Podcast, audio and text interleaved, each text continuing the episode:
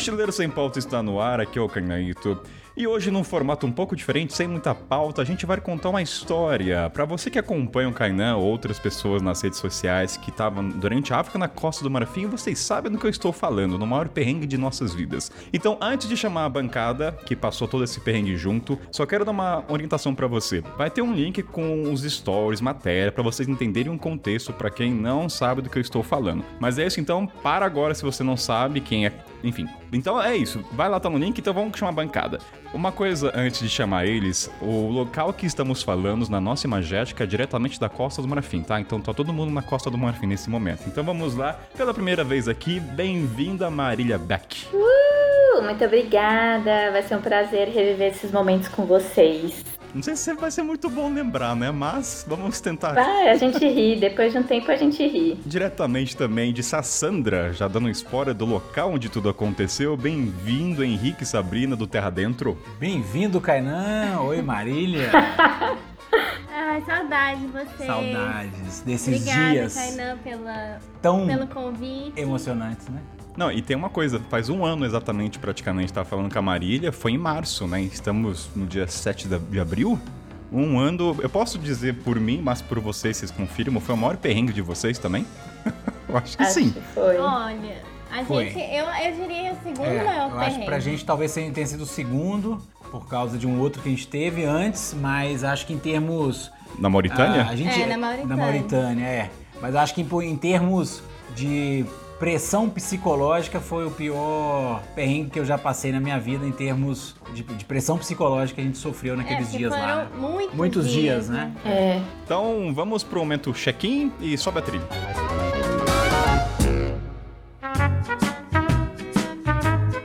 Galera, aviso importante para esse episódio, ó. Seguinte, eu vou deixar na descrição desse episódio alguns links sobre o que aconteceu, porque esse programa ele não é como os outros, ele é um storytelling. O que, que aconteceu, né? Para muita gente chegou até o podcast recentemente ou mesmo depois da minha travessia na África, então tem muita gente que não acompanhou as stories enquanto eu estava fazendo o mochilão. E isso foi uma situação que aconteceu na Costa do Marfim durante a pandemia. Então, para você que não sabe o contexto do que aconteceu, para agora esse, podcast. Vai nos links que eu vou deixar para você entender o contexto e aí esse episódio vai ficar melhor de entender, de imaginar a situação dos carros e tudo mais. Não vai ser um spoiler, mas eu acho que vai agregar, porque se você ouvir direto e não saber do que se trata, de uma certa maneira, o episódio vai ficar meio. Hum, não entendi, não tem uma pauta.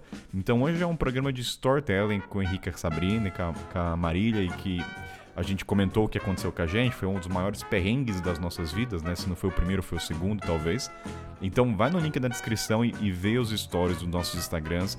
Vou deixar matéria também na capa no G1 e tudo mais. Então não deixe de fazer isso, porque senão talvez o episódio não tenha o devido valor e pode ficar muito abstrato pra vocês, fechado? Então vai lá e depois não diz que eu não avisei, viu?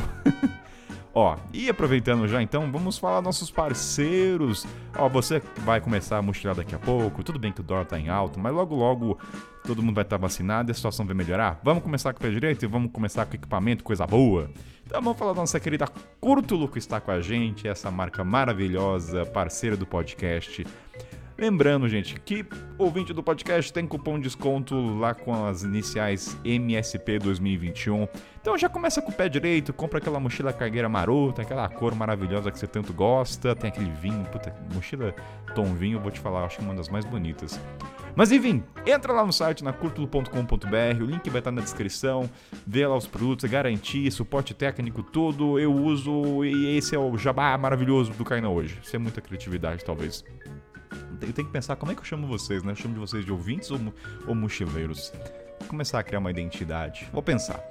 Ó, e também não posso deixar de falar que em novembro teremos um encontro com o Ricardo, que é autor do livro Roda América. Você que já. Acho que esse livro, é, é, as pessoas estão dando feedback, o pessoal tá curtindo bastante. Eu acho que pra quem já viajou pela América Latina, seja de mochilão de bike, ele é uma pedida cheia, viu? É um livro com muitas histórias. Sou suspeito para falar, como sempre, né? Mas quem comprar o livro tem frete grátis e tem esse link que vai ser em novembro. A data eu vou ver ainda, vou avisar no e-mail de vocês. E se quiser comprar, você manda uma mensagem no Instagram ou no próprio grupo Telegram, tem lá meu contato, manda uma mensagem, aí faz o Pix, a gente fala e eu te mando, ó, VaptVupt. Fechado? Eu acho que esses são os recados, deixa eu ver o que mais tem. História dos ouvintes, como sempre, pode continuar mandando, vão subir os episódios no seu devido tempo. E o que mais? Eu acho que é isso, né? Falei aqui. Deixa eu ver o que mais. Ah, e, e ó, como é que eu ia esquecer? Estamos quase batendo a meta, gente, do Catarse, a primeira etapa. Pô, então vamos chegar lá, vamos completar. Falta muito pouco. E aí, lembrando que você apoiando o podcast, você vai fazer essa parte da comunidade do Telegram, linda demais, que a gente tem os encontros mensal, às vezes duas vezes ao mês mas tem papo rolando, a gente combina de falar de filme e vira uma amizade. Confesso que é, é, o peso da comunidade, das pessoas ali, é o que tem valor de verdade. Também tem os sorteios, né? A gente sempre, ah, esqueci, a Curto sempre sorteia produtos mensais, sorteamos uma camiseta segunda camada, segunda pele, sorteamos uma carteira deles impermeável, agora vamos sortear uma camisa e, ó, dizem aí que a Curto logo logo vem uma mochila, hein? Então, é isso o recado por hoje, gente. Então, bom episódio. Não esqueça de ver os links para ficar melhor a compreensão desse episódio. Lembrando que é um storytelling dessa vez. Maravilha? Beijo para todo mundo e vamos dar continuidade.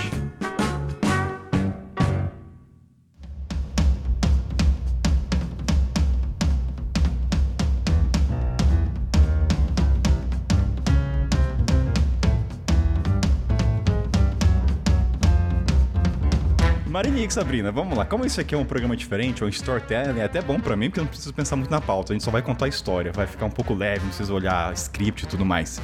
Vamos começar por onde? Primeiro, como. Vamos lá, por ordem cronológica.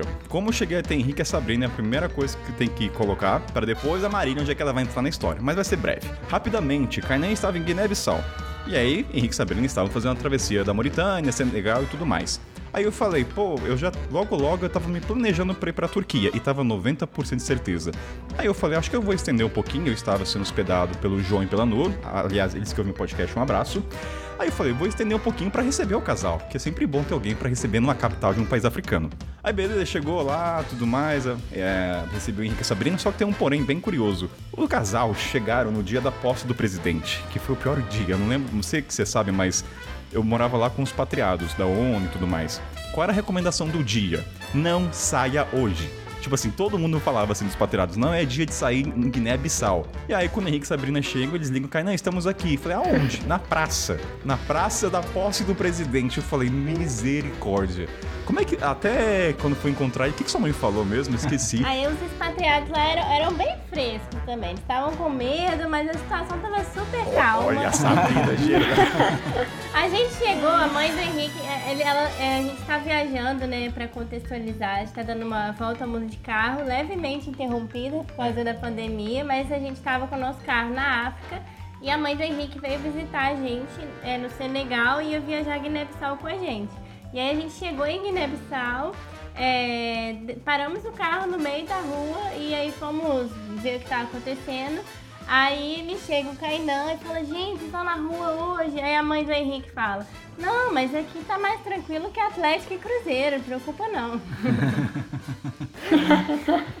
Não foi um dos melhores dias. Mas assim, vamos passar rapidão só pra dar o contexto. Então aí conheci o Henrique Sabrina, apresentei a cidade pra eles, mostrei os poucos lugares que tem na capital, mas isso é o caso à parte do país. Depois um- vai ter um episódio só sobre Guiné-Bissau. E aí conversa vem, ah, meu plano era ir pra Turquia. Tava tudo certo pra ir pra lá, meu host tava lá, meu amigos da Arábia Saudita tinham até limpado o apartamento pra me receber. Só sei que os dois fizeram um convite indecente pra mim, porque assim, quando você tá viajando é a pior coisa você receber uma proposta que vai mudar completamente sua rota. Aí chega a Sabrina, Kainan, tem uma proposta pra você. Você não quer vir com a gente? Falei, meu Deus, e agora? Mudou total. Resumo da ópera. Aceitei essa maluquice. E aí estamos aqui hoje pra contar essa história. Era pra estar na Turquia, Kainan. E aí, vamos chamar a Marília logo logo. A Marília vai chegar. Uma coisa só que eu lembro na capital, quando a gente foi. Agora, Marília, você vai entrar na história, tá? Você nem sabe dessa parte, mas vou contar antes da parada na estrada. Quando o Henrique e Sabrina a gente foi tirar o visto de Conacre, você, tirou, você e o Yuri tiraram no mesmo dia. Aí lá, falei com o mocinho, né? Tirei o visto e tudo mais. Sendo que assim, tem bastante brasileiro por causa de patriados, mas não tem muito brasileiro tirando visto pra Conacre por terra. Aí quando eu tirei o visto, o moço falou: Ah, tem uma brasileira que acabou de passar aqui. Eu falei, uma brasileira acabou de passar aqui tirando visto pra Conacre. Não acredito. É, a gente tava no meio do fim do mundo, né? Achar um brasileiro viajando lá era. Não acredito. Não, ele falou assim: ah, um casal passou aqui com uma van. Daí eu falei, posso ver a foto? E ele não podia, ó, pra você ver. Ele falou, deixa eu ver a foto, porque tinha que entregar 3x4, né? Aí quando eu vi, eu falei, ah, eu vi essa menina em frente ao hotel. Porque teve uma vez que o Yori, o namorado, ele abriu a parte de trás da van. Daí eu vi que era uma van life, né? Uma van com casinha. Eu falei, olha, tem uma brasileira indo pra Conacre. Daí eu falei, meu Deus. Daí ficou nessa, né? Aí, beleza, aceitei o convite com o Henrique e Sabrina e começamos a viagem. Vamos acelerar. Aí, como conhecemos Marília? Agora eu vou passar para vocês, Henrique e Sabrina, e a gente vai falando mais naturalmente. Isso aqui só foi um introdutório. Kainan, cara, foi, foi, foi, muito legal você ter aceitado esse convite em primeiro lugar, né? Porque isso aí foi, foi incrível. E aí, cara, você sabe muito bem começou a nossa saga ali, a gente. A nossa primeira parada em Guiné-Bissau foi numa missão, né? No, na parte leste do país, em Gabu, né? Eu acho que foi um local onde você pensou em desistir, sério mesmo, fala a verdade. Eu acho. Nossa, é Nossa, verdade. Eu lembro que. gente. É... É, é que nessa casa dos missionários, qual que era o lado bom? Assim, te- lá tinha os cinco elementos de todo viajante. Tinha uma boa internet, tinha banho, tinha comida caseira, tinha tudo. Eu não queria sair, eu juro por Deus, quando, foi, foi uma dor no coração quando a gente saiu de lá. Mas ah, quando a gente chegou nessa casa missionária, a gente já tinha conhecido a Marília ou foi depois? Foi a depois, gente, a gente é. Na verdade, acho que a gente. Não foi depois. Foi, a, gente, a gente encontrou com a Marília, Foi. foi no dia que a gente foi cruzar a fronteira para Conacre. Foi quando a gente saiu. Não, a gente encontrou Marília antes, na parada do xixi. É, foi na parada do xixi. Teve a parada do é xixi no- gente- a gente é. Lembra? Aí trocou o WhatsApp na hora, Sim. porque Verdade, eles pararam, verdade. porque eles, a Marília sabia. Ah, é. Sim, total. A gente parou, viu que era o carro brasileiro do- da frente do hotel. Aí a gente parou, desceu, Isso. conversou, trocou o WhatsApp. É, lembrei, lembrei. Verdade, verdade. Não, e eu lembro, se eu não me engano, Marília, você falou pela janela, eu sou brasileiro, alguma coisa. você falou assim, eu sou do Brasil. Você não falou isso? Eu falei, uai, eu vi a placa do carro. Aí eu gritei pro Yuri, eu falei, Yuri, o carro brasileiro, para! E aí ele. Aí a gente ficou meio que nessa assim, vamos parar? Não, vamos continuar? Não, vamos parar, vamos parar. E aí ele parou, tipo, meio de pracinha assim e voltou pra gente descer e conversar. Porque a gente já tava olhando o carro de vocês, Gente, ó. Yuri é o namorado da Marília, né? Só pra. Ah, é. Ah, é, contextualizando. Não brasileiro Holandês, também, né? holandês, mas é. E a placa do nosso carro era holandesa. Então eu sei que quando a gente parou ali na frente do hotel que vocês estavam hospedados em Guiné-Bissau, eu reconheci vocês logo de cara. Digo ainda mais que a gente foi no barzinho que vocês estavam ali em frente e eu vi vocês. Eu falei, é, eu tenho certeza que aqueles três ali são os brasileiros. A gente tava falando Ó, muito alto. Tava, tava falando muito alto, tinha É. cara de overlander, assim, de mochileiro, o que que era? Tava sujo. Eu, eu acho que eu ouvi, assim, eu ouvi o sotaque, eu falei, eles não são daqui. E, gente, é- é- a gente fala diferente, né? E tinha muito pouca mulher sentada em mesa também. Aí eu vi, tipo, Sabrina e tal, nana. Falei, gente, ali, sei lá, brasileiros, quase certeza. E tem um, acho que um aspecto do Iori também, que eu acho que durante a conversa vai ser importante. O Iori tem um aspecto europeu. Tem um traço Tem. europeu. Você vê o Iori, você sabe que ele é, É. europeu. Acho que durante a conversa, talvez em alguns momentos, isso vai ser relevante, né? Com polícias e tudo mais. Não dá pra passar desapercebido o Iori. É, com, é. Continua, vai, vamos lá. Então a gente encontrou, a gente eles pararam, trocamos o WhatsApp e falou, ó, vamos nos comunicando. Isso. Foi isso, né? Porque Sim. o, o destino era o mesmo. Eles estavam indo também pra Conacre. E aí, vamos lá, linha do tempo, vai. Aí fomos na casa dos missionários, e aí aí, na mensagem que você trocou com os dois, falou, vamos nos encontrar na fronteira, não era É, isso? só que a gente ia encontrar, tipo, no dia, dois dias depois, pra atravessar a fronteira juntos. Mas a gente não queria ir embora da missão, porque tava muito bom lá, né? aí a gente falou com eles, aí eles falaram, "Ah, a gente vai ir na frente, eu acho. E aí acabou Foi. que vocês dormiram perto, e aí a gente combinou no outro dia, cruzamos a fronteira separados, que foi a fronteira mais precária, né? É. Da história. Nossa, Você aquela estrada. estrada? Nossa, Terrível, nunca né? esquecerei. Muito ruim. Muito ruim. Eu acho que aquilo na chuva nenhum carro Não, passa, não eu acho, na passa. chuva. Cara, não passa. Não, Não você- passa, certamente passa um rio ali, né? Tem, um- tem um curso de um rio É. no meio da estrada, né? É. Então, assim, é um negócio, é wild mesmo, cara. É, e aí logo É. depois, na próxima cidade, não tinha internet, porque a gente cruzou de país, então o chip não estava funcionando. Aí a gente falou, ah, perdemos eles. Mas aí na, na cidade a gente. Eventualmente nos encontramos, né, na cidade, na frente da barraquinha da Sabe- internet, né? É, E literalmente. né? Eu e Yuri, a gente tava esperando vocês. A gente ficou esperando um pouco na avenida principal. Aí o Yuri pegou e falou: Mas, mas se eles não estiverem na avenida principal, vamos dar uma volta antes da gente continuar nossa viagem. Aí ele começou a dar a volta nas ruas e a gente viu o carro de vocês. Aí a gente parou e começou a, a caçar de novo, assim. Foi, a gente buscou, É. a, gente, a gente foi atrás.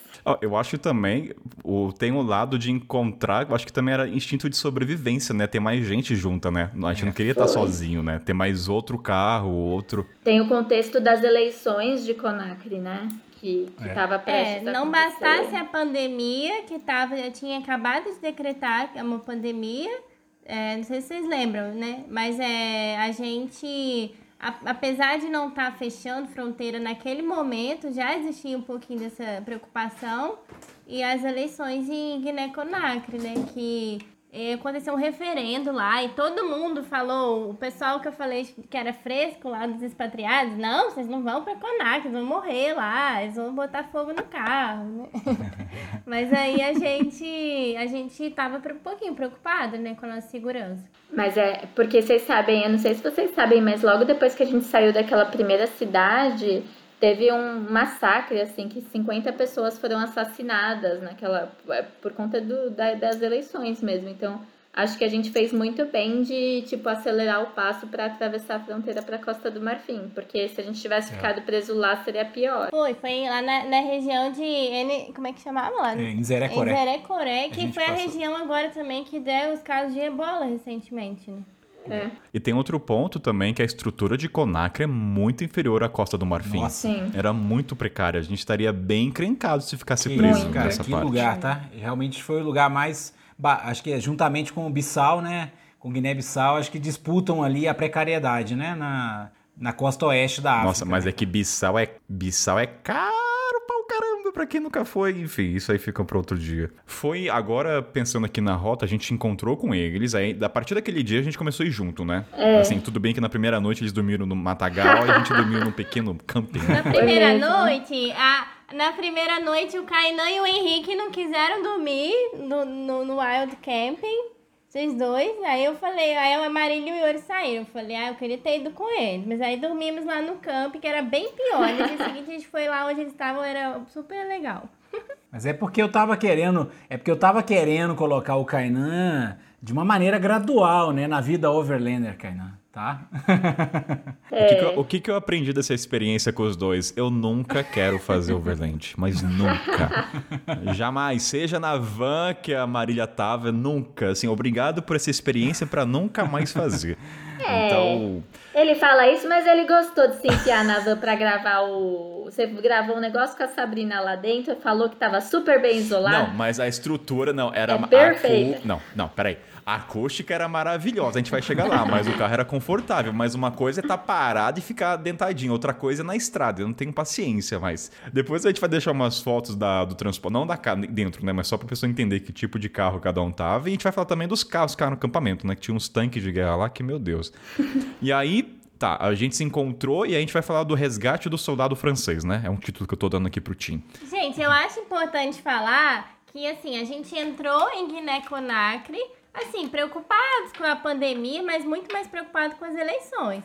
E a Total. gente saiu corrido de Guiné-Conakry. Foram em cinco dias, mudou tudo, assim, né? A- as coisas mudaram, assim. É que, é que nessa época o corona não tava no continente africano. Na época tava começando na Itália. No Brasil nem tinha caso ainda. Se tivesse Não. um, acho que nem tinha um. Tinha, Acho mas que o não. problema é que ainda não tava com teste, né? As pessoas não estavam sendo muito testadas até chegar todas testes, demorou. assim. E o. Aí tá. Então teve a questão da- das eleições. E eu lembro até que a Carol Yusser, que participa do podcast, ela era nossa informante, porque nosso objetivo era chegar em Isso. Gana. porque a gente tinha o local para ficar, então ela atualizava. Kainan, o presidente decretou o fechamento a partir de amanhã. O Costa do Marfim também, né? Então nosso medo era chegar e ficar preso em Conacre, além das eleições e pela estrutura. E aí nisso começou a nossa relação com o Inhoro e com a Marília. Então começamos a viajar juntos a partir daquele dia. E aí vai, e aí a gente tava na estrada e paramos, é sempre uma parada que acaba encontrando alguém, né? A parada do Xixi parou Inhoro e a Marília. Aí teve a paradinha ali do, almoço, do biscoitinho né? junto com biscoitinho. Do, é, do almoço e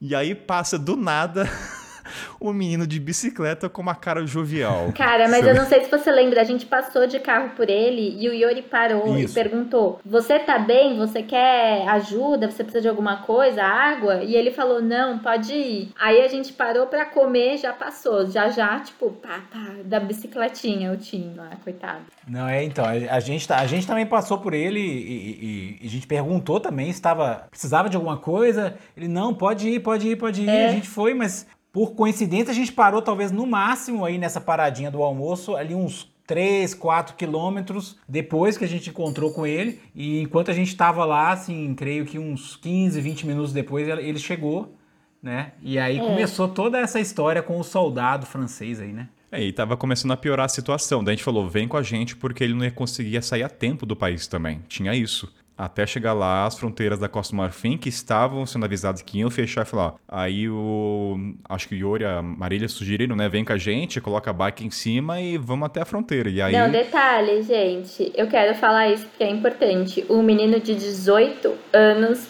pedalando sozinho da França até a Costa do Marfim. Quando a gente viu aquela carinha de nenê, falou, Tim, pelo amor de Deus Olha, você vai ficar preso em Guiné, Conakry, vem com a gente. E aí eu lembro, eu lembro assim que ele pegou o telefone e ficou conversando com a mãe para pedir opinião. Eu achei sim, muito fofo. Ele, a princípio acho que ele falou que não ia, mas aí ele ligou e é. aí ele, ele aceitou o convite. Foi. Eu acho que a, acho que 18 anos, aquela frase, a linha tênue entre a coragem e a insanidade é muito próxima, né? Então o Tim tava entre a coragem e os dois lados.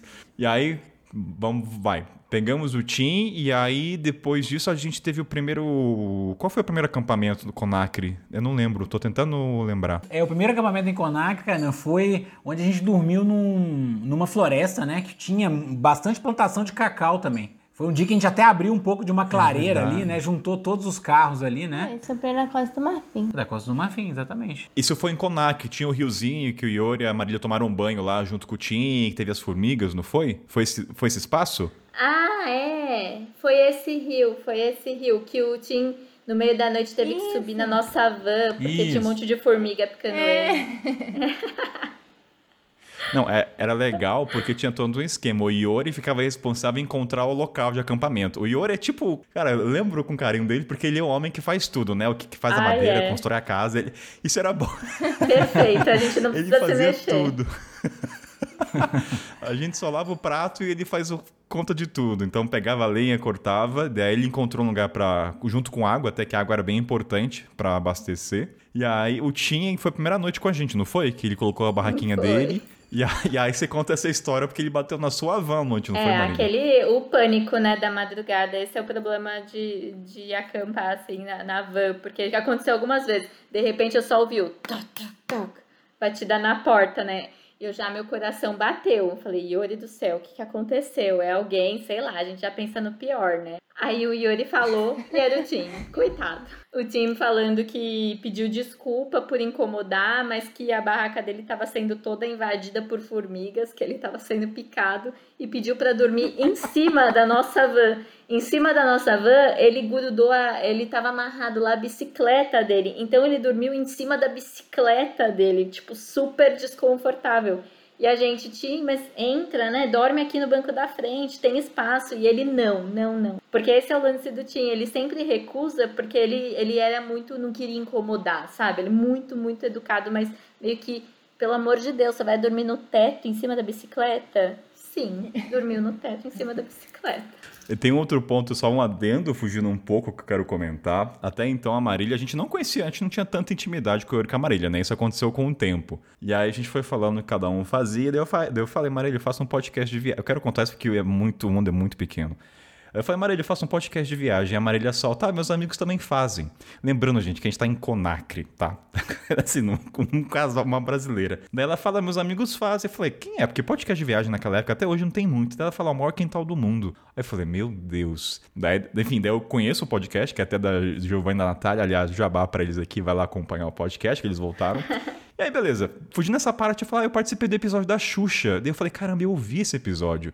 Então, assim, é só para falar as coincidências desse mundo. É muito Ou louco, seja, eu já né? tinha ouvido a voz da Marília, eu já tinha ouvido o trecho do Iori falando no podcast, tá lá, o maior quintal do mundo, numa parte de Conacre. Olha só. Muito louco. Voltando aqui, vai, voltando pra não fugir. e depois desse dia pra onde a gente foi? A gente acampou no Rio e aí foi na fronteira já no próximo dia, não foi? Cara, eu lembro de um lugar que a gente acampou, que a gente subiu, assim, era uma, era uma estradinha muito pequenininha, que tinha um, Ah. um homem até que a gente parou pra perguntar, que tava todo mundo com A medo. outra noite a gente dormiu no alto daquelas pedras, né? Onde, inclusive, É o, o. Iori e o, e o Tim foram E lá Tim. coletar madeira pra, pra fazer uma fogueira e voltaram, rapaz. Vo- e, vo- E não e usaram. voltaram tudo sujo do mato. e no Nossa final das contas não teve fogueira, né? Então, Não teve fogueira. Os caras foram lá na PQP, sai, voltaram pretos de, de carvão e de repente não usaram. Essa noite foi gostosa, né? Foi tranquila, foi, tive bastante vento, foi bem agradável essa noite. Foi. E ali era lindo, né? A, a paisagem ali da floresta. Tava muito bonito. a gente pegou um pôr do sol esse dia lá, é, né? Nesse fim do dia, maravilhoso. Foi realmente uma das noites que a gente tem uma lembrança muito forte ali da África. Ali era Conacre ainda, não Conacre. era? Era. Era, era o último dia em Conacre. Foram duas noites. Aí vamos chegar logo no acampamento. Então, É. duas noites, aí foi o dia da fronteira, procede? Sim, aí a gente seguiu para atravessar a fronteira e nesse, nesse dia a gente já tinha mudado tudo e a gente já tinha recebido notícias que é, talvez a fronteira não ia aceitar a gente porque estavam aceitando só pessoas de países com menos de 100 casos e apesar de Conacre acho que não tem nenhum caso, a gente ficou bem nervoso assim, né? Porque o TIM é, é, o TIM é em francês e na França tinha mais de 100 casos. Então vai que eles falassem, né? Não, é, é 100 casos da, da nacionalidade de- da, da pessoa. Então a gente ficou aí já, já nervoso. A gente até queria visitar um santuário de chimpanzés na fronteira com a Libéria, mas aí a gente achou É. melhor não e vamos correr para a fronteira para chegar na Costa do Marfim. Aliás, que estradas de Conacre, né? Pessoal em cima dos carros, aquela poeira. Bons, boas lembranças. Ó, vamos então chegar na fronteira. Vamos lá. O que, que vocês lembram da fronteira de Conacre? Eu lembro que a gente conheceu o Carlos lá. É verdade, o cara é mais um pra. o, resgate, o resgate não, ele se juntou. Mas só pra recordar, porque até o Henrique tinha me corrigido. Tem duas fronteiras, né? Tem o do carro Sim. e tem a fronteira do visto. A primeira, a gente até comprou umas coisinhas ali, né? Uma, um coco e tudo mais, foi super tranquilo. Tanto que o Iori e o. Se eu não me engano, o Iori e o Tim falaram que era ita- é, não eram italianos, né? Tipo, no Itália, no Itália, alguma coisa. Esse foi na saída de Conacre. Na entrada foi aonde a gente eh, enfrentou aquela super fila. É muito Tinha um chato. enfermeiro com termômetro e aí o enfermeiro falou que o Tim não era bem-vindo porque ele era francês. Isso era a Costa do Marfim. E o Yuri também. É, foi na Costa do Marfim. Então, Foi na entrada. da Costa do Marfim. É, tá certo. Não, ah, tô falando da. Eu tava falando da. sa- É verdade. Não, mas o Carlos espanhol, ele chegou na saída de Não, Quineconacre. ele chegou lá na entrada, na entrada Ele- da ele Costa saiu- Marfim. Não, eu acho que ele chegou primeiro Não, na ele chegou saída na e saída- falou. na saída "Boa de Conacre." sorte." É, porque Ah, sim. Ele chegou assim com uma pastinha, chegou, ele olhou assim e falou, vou me juntar aqui. Eu lembro, Desesperado, ele tava desesperado. Coitado. e assim, sem hipocrisia da minha parte, a gente não queria, eu não queria o Carlos, porque quanto mais gente estrangeira, com aparência estrangeira, era pior. Então chega, já tá Amarilho, Iori e Pior Tim. que, Não meu queremos filho, mais um. do lado do Yuri aí, o Carlos parecia muito mais brasileiro do que o Yuri. O Carlos passa por brasileiro fácil. Não, só que a gente já tinha uma relação, só que a gente não queria mais um no time, entendeu? Esse era o ponto. A gente tava já com seis pessoas. Não queremos mais um pra da Europa, entendeu? Mais um da Espanha. O Brasil tava tinindo nessa época. Então, vai, fronteira, agora vamos essa parte maravilhosa aí, que foi a fronteira da Costa do Marfim, que foi. Foi tenso, foram boas horas. Quem quer falar assim? O que Kainan. vocês lembram? A gente chegou. Eu lembro. Oi? Não, só lembrando, cara, que a fronteira ali da, da, de Conakry com a Costa do Marfim, eu acho que foi uma, foi uma das fronteiras mais contrastantes que a gente já viu, né? Não sei se você se lembra muito bem da estrutura que se tinha do lado de Conakry e da estrutura que se tinha a partir do momento que você cruzava aquela cordinha e entrava na Costa do Marfim, né? Então já começava, você saía de uma de um casebre ali caindo aos pedaços de uma estrada de chão esburacada e você entrava no asfalto e num prédio novinho em folha ali, né, onde funcionava a Era um embaixada, asfalto né? que dava pra fazer uma corrida de bike, aquele asfalto. Era digno de uma É. pista de corrida de bicicleta, aquele asfalto. Acho que foi a fronteira mais contrastante pra todo mundo, eu acho, né? Mas foi uma coisa marcante pra gente. Na fronteira da, da- na entrada da Costa do Marfim foi onde a gente passou aí por uma grande, é, um- foi um interrogatório aquilo, né, cara, né? Você lembra muito Foi. bem? Os caras levaram, acho que cada um ficou ali, digamos, uma hora, uma hora e meia sendo interrogado pra saber onde você passou. Não, e eles separaram também, né? Separaram Eles falaram, os grupos, europeus né? pra cá, quem é, brasi- quem é brasileiro tá salvo. Quem é europeu não fica aqui. Mais uma vez, eu e o Yuri tendo que separar por conta da nacionalidade. Eu lembro que eu fiquei muito aflita, tipo, gente, se eles falam que eu posso passar e o Yuri não, eu fico onde, né? Porque eu não ia continuar assim. Era uma situação muito delicada. É tanto que nessa linha foi eu e você, né, Foi. Maria? Não foi eu, você e o Yuri. Não, foi só eu É, e foram você. vocês dois. E eles, eles entrevistaram, assim, como a gente, a gente ficou um tempão esperando na fila. Aí a gente. Eles falaram, não, vocês têm que ir de dois em, em dupla. E aí separaram Yuri e Marília. E a gente tinha que contar detalhe por detalhe onde a gente passou os últimos meses, assim. Entrei no Marrocos dia tal, saí dia tal, entrei na Mauritânia. Aí eles iam acompanhando no passaporte, faziam um monte de perguntas. E aí ficava horas lá dentro, né? Cada dupla. Foi. Acho que foi a primeira vez na minha vida que algum oficial checou de fato as datas de entrada e saída.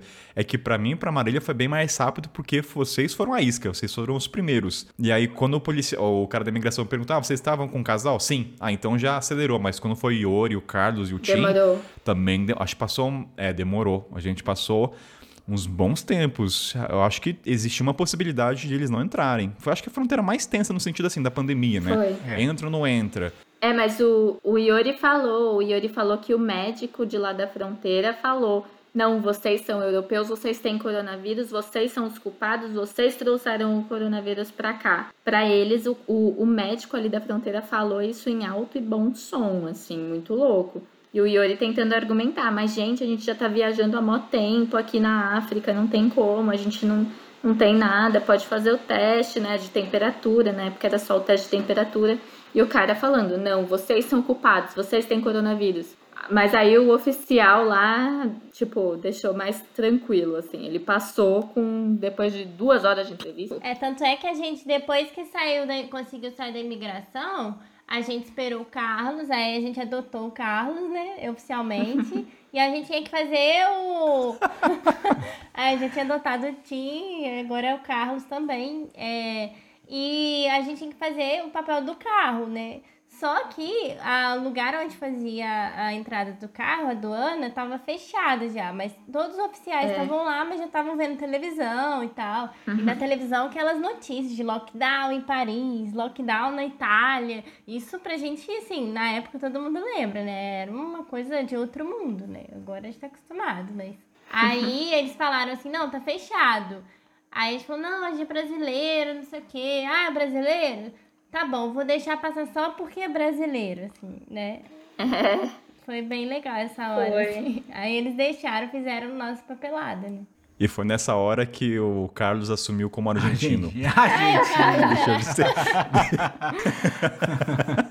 Deixou de ser espanhol para ser argentino. O... Ai, bons tempos, gente. Bons tempos, assim. bom- E tem que. É, o bom ter Marília ter tocado nisso para dar o contexto da época da pandemia. Nessa época, no continente, estavam atrelando ao vírus ao estrangeiro. Então, se a sua aparência era de estrangeiro, não interessa. Você tá com vírus. Era culpa do estrangeiro. Então, isso estava bem forte. Aí passamos na, na parte do carro.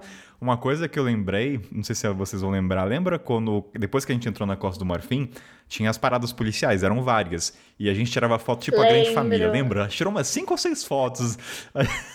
Sai do carro. Poxa, nem pra eles mandarem pelo zap, né? Pra gente ter um É, registro. então, era. Era muita estranho. A gente, ele, a polícia é, já era noite, a gente tava indo para algum lugar perto da cidade que o Carlos ia deixar um guia que tava com ele, porque ele tava todo confuso. Nossa, ele verdade. contratou um guia para cruzar o país. Porque ele não tinha conseguido entrar em outra fronteira. Aí ele contratou um cara, ele tinha que deixar o cara na cidade. E a gente falou: não, a gente vai lá até pertinho com você e depois você acha a gente pra acampar junto. Aí fomos. Aí a gente foi parado umas duas ou três vezes por uma polícia. E, e eles faziam todo mundo descer do carro e tirar uma foto juntos, assim, coisa que não fazia o mínimo sentido, né? E foram várias fotos juntos aí na Costa do Marfim, né? E aí começou o sentimento da família, né? Que a gente dava risada desse momento. Era sempre formação de família mesmo, todo mundo na frente. Gostaria de ter essa foto, pra ser sincero, mas tá no celular de algum policial da Costa do Marfim, ou numa notícia também, né? Ai, tá na memória. Police? Show me your passport. Passport? You got a passport, right? Give me my passport, Rob. E aí, então, pra dar o contexto pro ouvinte, então estávamos em sete. Era Henrique Sabrina, eu, Iori, Marília, Tim e o Carlos, o espanhol, que entrou na família. É, sabe que eu, eu lembrei que nessa primeira noite a gente teve que se separar do Carlos. Aí a gente achou meio que um lugar pra acampar, assim, um wild camping. E eu lembro que a gente ficou arrumando as coisas do acampamento e o Yori foi sozinho procurar o carro do Carlos com uma lanterninha na cabeça, assim, só. E aí ele ficava escondido atrás dos arbustos. E quando o carro do Carlos embicou, ele ligou a, a, a lanterna pra pegar ele de fato. Mas eu lembro que foi mó, eu fiquei mó nervosa, imagina, o Yori sozinho, tipo, fazendo uma trilha pra chegar na estrada e ficar de butuca, assim, só, tipo, cadê o Carlos? Cadê o Carlos? Porque, porque tem essa, a gente não tava com. A gente não tava com internet. Foi a primeira noite. Era verdade, era primeiro dia.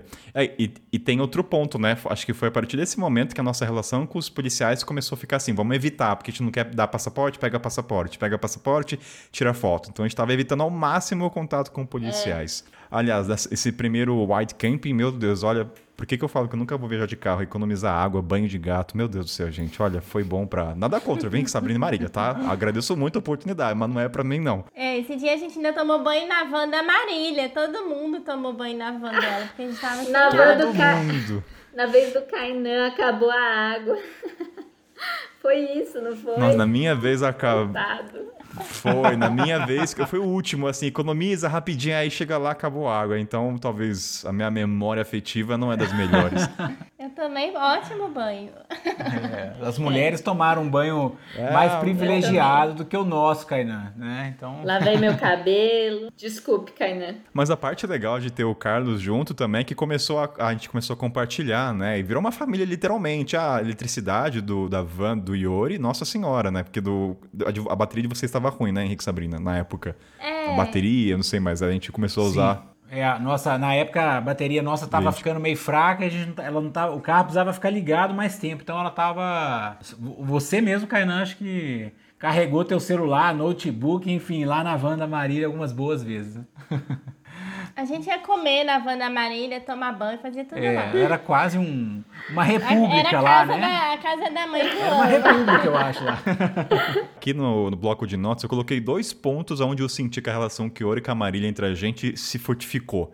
Que, lembra quando a gente acampou, que a gente tentou ficar no hotel, mas era caro pra caramba, aí a gente encontrou um outro lugarzinho ali, que era um, um hotel vermelhinho, não sei se vocês, vão lembrar. Ah, sim. O ponto foi, nesse dia aconteceu duas coisas. Marília fez pipoca, Ah, fez pipoca, eu lembro. a pipoca, e aí teve outro ponto primordial que o Henrique mostrou uma pasta pro Iori, que só tinha talvez na Holanda, uma Sim. pasta de amendoim. Aí o Henrique deu... Aí a partir dali começou a construir elas mais forte. Você lembra dessa pasta? É como acho se que a gente aquele- tivesse dado pão de queijo pro mineiro que É. tá lá na África. Era tipo isso. né? Aquele dia o Iori até falou, nossa, cara, eu me abraçou, quase chorou, né? Enfim, cara, aquele cara assim que realmente tava seco por essa pasta ali eh, de amendoim, eu não sei, era uma pasta típica holandesa que não sei porque a gente tava com ela no gente achou carro. no mercado, a gente achou no mercado em algum lugar, enfim, e aí encontramos a pessoa certa pra gente poder doar aquela pasta. Ou seja, é sempre pela barriga, né, gente? A gente vai Sim. pipoca e pasta de amendoim. Então, recapitulando aqui, paramos nesse primeiro acampamento e aí começou, quando a gente teve internet, ah, começou a, a gente, come- recebe, a gente pera, é, pera aí, recebi a mensagem da minha mãe, desculpa. Minha mãe manda essa hora, pera aí. Desculpa, gente, mamãe, calma aí que minha mãe. Só quero ver se é uma coisa séria. Isso aqui é. Pausa no podcast que o Kainan vai conversar com a mãe. Né? Calma. Não, ela, fa- ela, uma belezinha, ela falou: amanhã eu tô indo com seu pai comer pizza com você. Então, maravilha. Ah, então, bom. nada preocupante. Às vezes eu tô Gostoso. assustado. Recapitulando. Quando a gente acampou nessa primeira noite, a gente tava nos grupos do Face, né? Que a gente tava querendo se informar o que ia acontecer. Quem que foi que recebeu a mensagem que tinha um acampamento na Costa do Marfim? Vocês lembram quem mandou? A gente tava vendo pelo iOverlander primeiro. E tinha Acho essa. foi o Carlos. Carlos que viu. Não, mas ti- tinha esse grupo. no iOverlander tava, tinha esse acampamento lá dessa alemã, da Lena, alguma coisa assim. E o Yori viu no, no Facebook. Ah, e o Yori foi. entrou em contato com ela. É, eles estavam conversando. Ah, entendi. Então foi Yuri. Uma coisa também que é importante deixar claro para os ouvintes, qualquer tomada de decisão era meio coletiva. Mesmo algumas pessoas, a gente tinha opinião diferente em alguns aspectos, mas era sempre coletivo, né? Vamos no vamos. Porque a gente não queria se separar. A gente tentava encontrar um em comum para falar, não, pera aí, Marília e Oura, não vão para lá, a gente vai para cá, vamos tentar ficar juntos. É, o mais legal é que foi formando um grupo, assim, muito diferente, porque tinha o pessoal. eu- a gente tinha um tipo de carro, a Marília outro, tinha de bicicleta, cada um de uma nacionalidade, mas a gente se deu muito bem. Então, todo mundo era super preocupado com o que o outro queria, ninguém tava sendo egoísta, então foi muito bom, assim. E aí o Yori recebeu, daí a gente decidiu, vamos até esse acampamento. Porque, ah, e tem outro ponto, a gente não imaginava que a pandemia ia durar tanto. A gente chutava, sei lá, um mês, ia voltar, olha você vê a cabeça da época, né? Então, Não era, ah, não, 30 dias só, depois tá tudo normal. É, total. É, a gente fica aqui umas semanas e depois volta a viajar, tranquilo.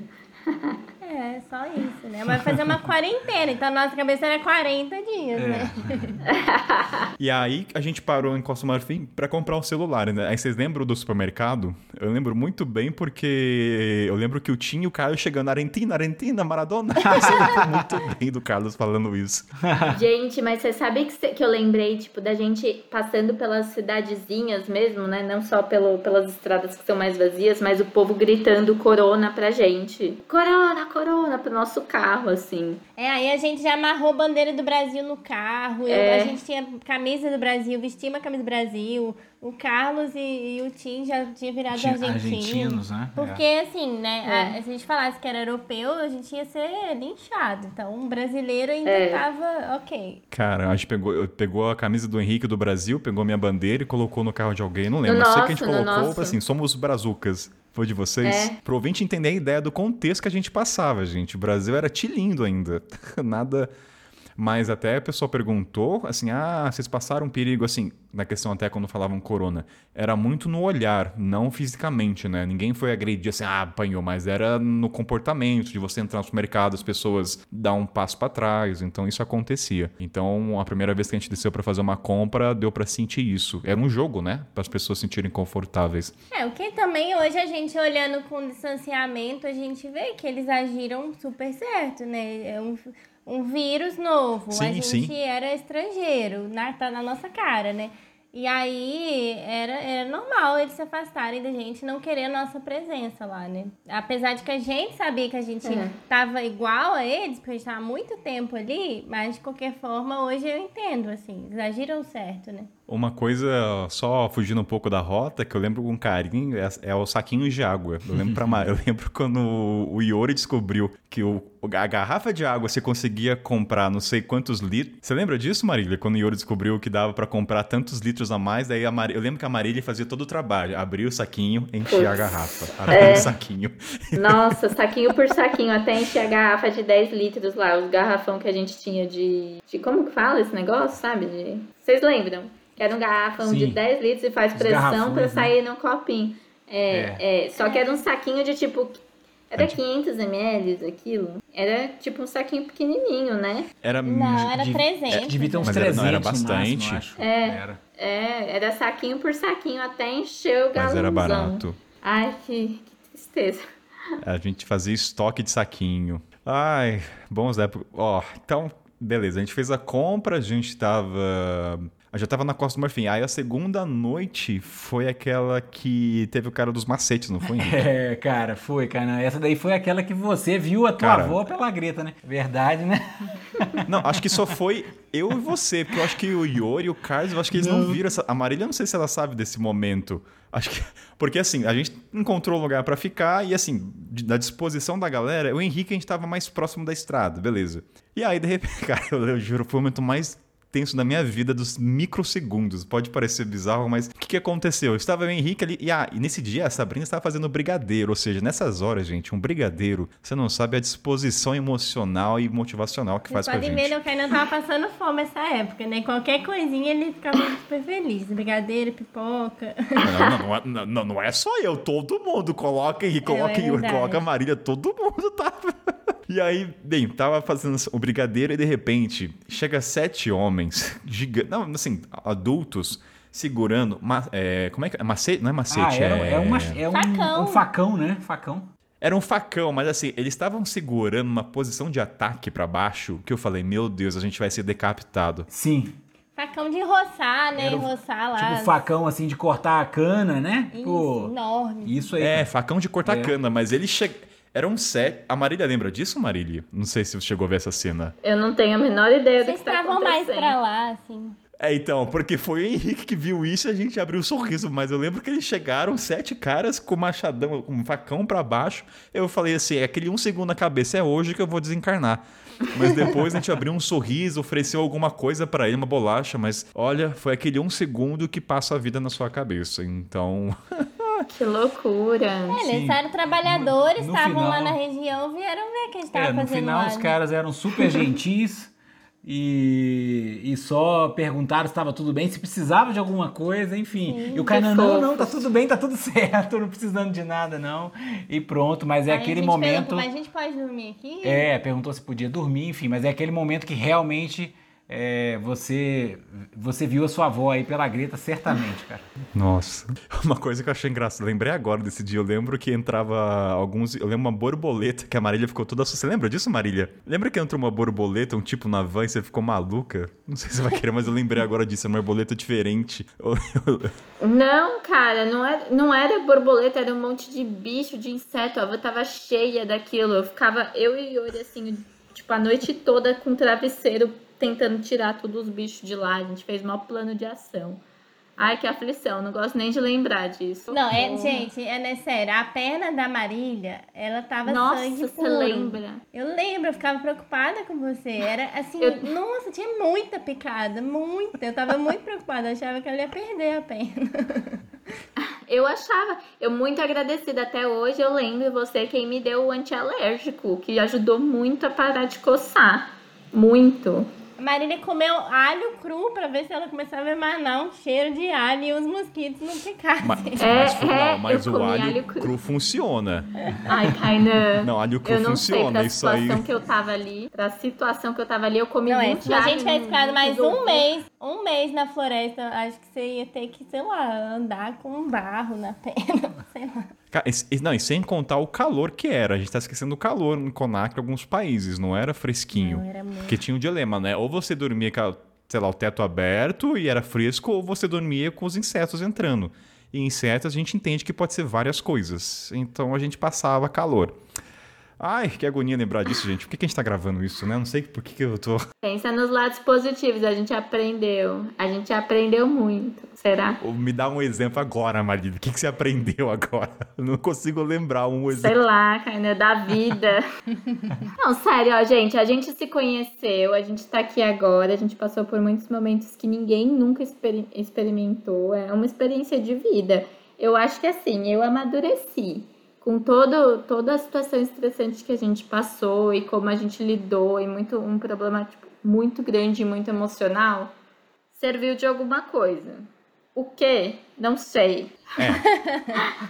Parando pra pensar nesse lado, eu acho que eu me conheci muito em situações de muito extremo. Muito, assim, como eu. Porque, cara, a gente nunca foi exposto em relação a isso. Então, assim, quem é o Kainan numa pandemia, atravessando os países, eu choro, eu grito. Então, assim, foi um momento que eu me conheci eu falei, hum, esse é o Kainan. Mas é verdade, tem uma lição de aprendizado. É outra coisa também que eu aprendi, que a gente vai chegar lá na, na parte do acampamento, eu nunca entro mais em mar agitado. Nunca. Eu quase afoguei. Enfim, aquela ilha lá, aquele acampamento. É, deixa daqui a pouco eu conto essa história. A Marília que me salvou.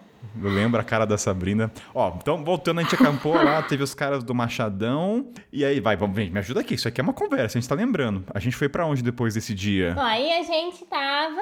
Acho que ainda a gente já foi pro acampamento, né? Sim. Foi. A gente foi pro acampamento da Alemã, que postou lá no Facebook. É, tem um acampamento em construção. Quem quiser passar a quarentena pode vir. É só ajudar a construir o campo É, e, e foi- ficar de graça. E foi nesse dia seguinte aos, mach- aos facões aí, né, que a gente chegou no acampamento. A gente. Foi. Né, foi foi no, dia, no dia seguinte, a gente chegou lá à noite, né? E foi uma dificuldade tremenda para achar o acampamento. A gente ficou, acho que, mais tempo para achar o o acampamento que para chegar lá. e e, e para se localizar lá, né? Sem contar, Henrique, que a mulher tinha mand- a, a alemã mandou assim: ah, tem uma estrutura básica, né? A gente tava imaginando, ah, tem alguma coisa É. lá, né? Deve ter uma casa, deve ter um- alguma estrutura. É, aí a gente foi preparado. A gente encheu. Tinha um banheiro. É, um banheiro. Eu Tinha um banheiro semi-funcionando, Semi, né? né? Porque ele precisava encher a água, que a água era na PQP, então também tem esse. Vamos chegar lá, Marília, mas não tava funcionando, não. Não, vou, vou- vou descrever. Não, você podia usar a água do mar, ué. É, Era água do mar. Sim. era. É, mas tem um ponto, era um banheiro pra quantas pessoas e quantos enchiam aquilo? Nunca tá. Enfim, vamos chegar a esse ponto do banheiro, que era a única coisa que tinha. Então, mas aí a gente a gente foi preparados, né? A gente parou no posto, encheu as caixas d'água, fizemos compra, compramos internet, então a gente já foi assim preparados para o fim do mundo. Né? É, pra começar a quarentena de verdade, que essa era a nossa ideia, né? Assim, opa, a Costa É. do Marfim tá fechando, a dizem, né, já estavam falando naquela época que as estradas iriam fechar, né? Então já tinha esse rumor. Então a gente falou assim, opa, a gente vai ter que entrar lá e ficar quietinho lá, porque não, não vai ter outra opção. Então acho que a galera, todo mundo já se estocou, a gente fez estoque e já fomos preparados para realmente ficar um bom tempo lá, né? Na época a gente não tinha Ah, e você ideia, vê mas... como é que o pessoal lá na- nesses países da África são muito mais avançados que a gente. Eles já estavam fazendo lockdown nessa época. Sim. A gente ia no mercado, eles estavam de máscara, não sei se vocês lembram.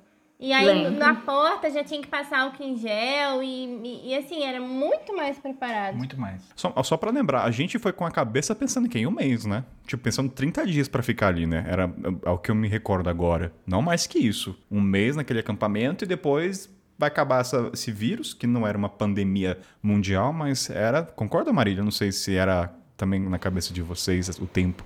O tempo? Como assim?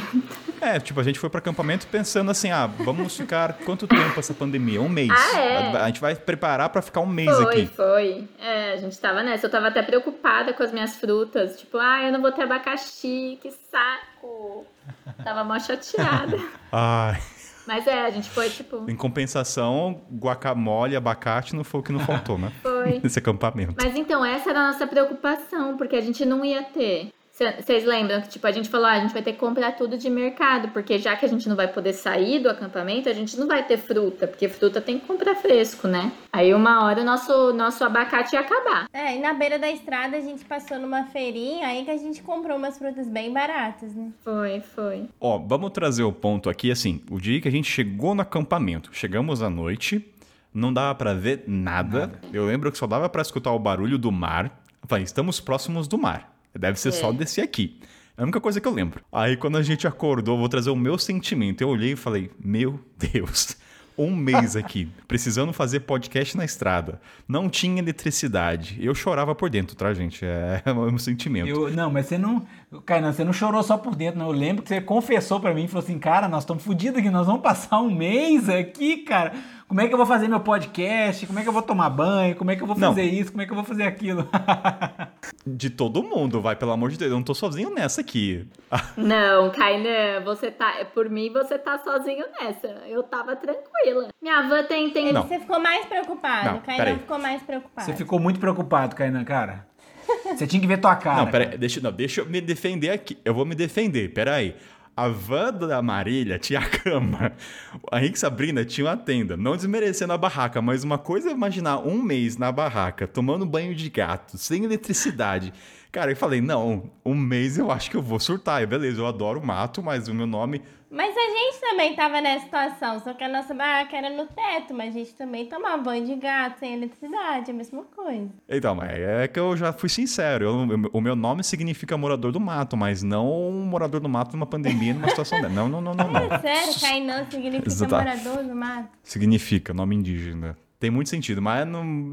Enfim, o pessoal vai achar que eu sou fresco aqui, mas não. Mas quando a gente acordou, aí eu passo pra vocês, mas eu lembro que era um matagal. Sim. Daí eu lembro que a alemã falou assim: ah, tem uma estrutura. A estrutura era um banheiro. Ai, gente, eu ri de, de agonia.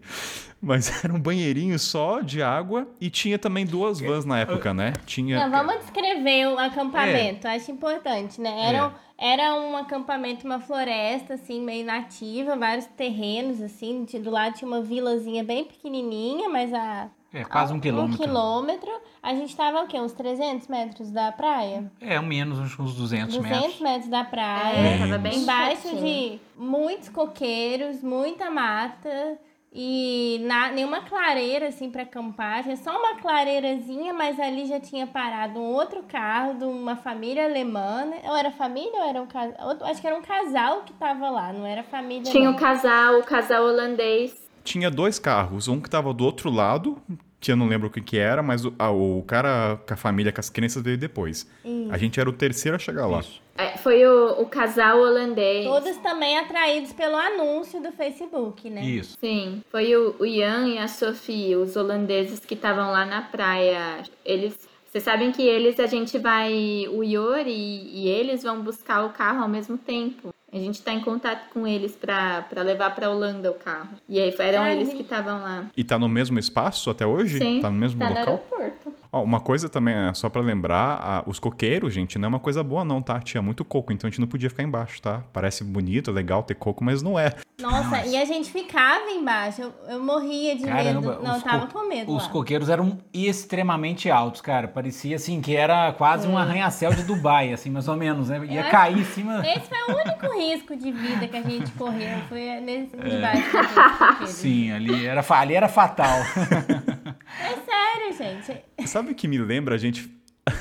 A gente vai falando, me, me, me traz o sentimento do filme da ilha, que é paradisíaco, mas no final das contas tem os cocos, tem a água que é agitada. Não, não era gostoso, entende? Mas enfim, é só um sentimento É, que eu tenho. mas assim, cara, só retomando. Eu, eu vou discordar de você, tá, Kainan? Por favor, discorde. Esse programa aqui é pra. Eu, eu tava achando, tipo, gostoso. Eu tava bem ali. Eu tava estudando meu holandês, eu tava com tempo pra sentar no sol, eu tava fazendo meu arroz. Tava tudo bem. Ai, mano. É, eu acho que tava.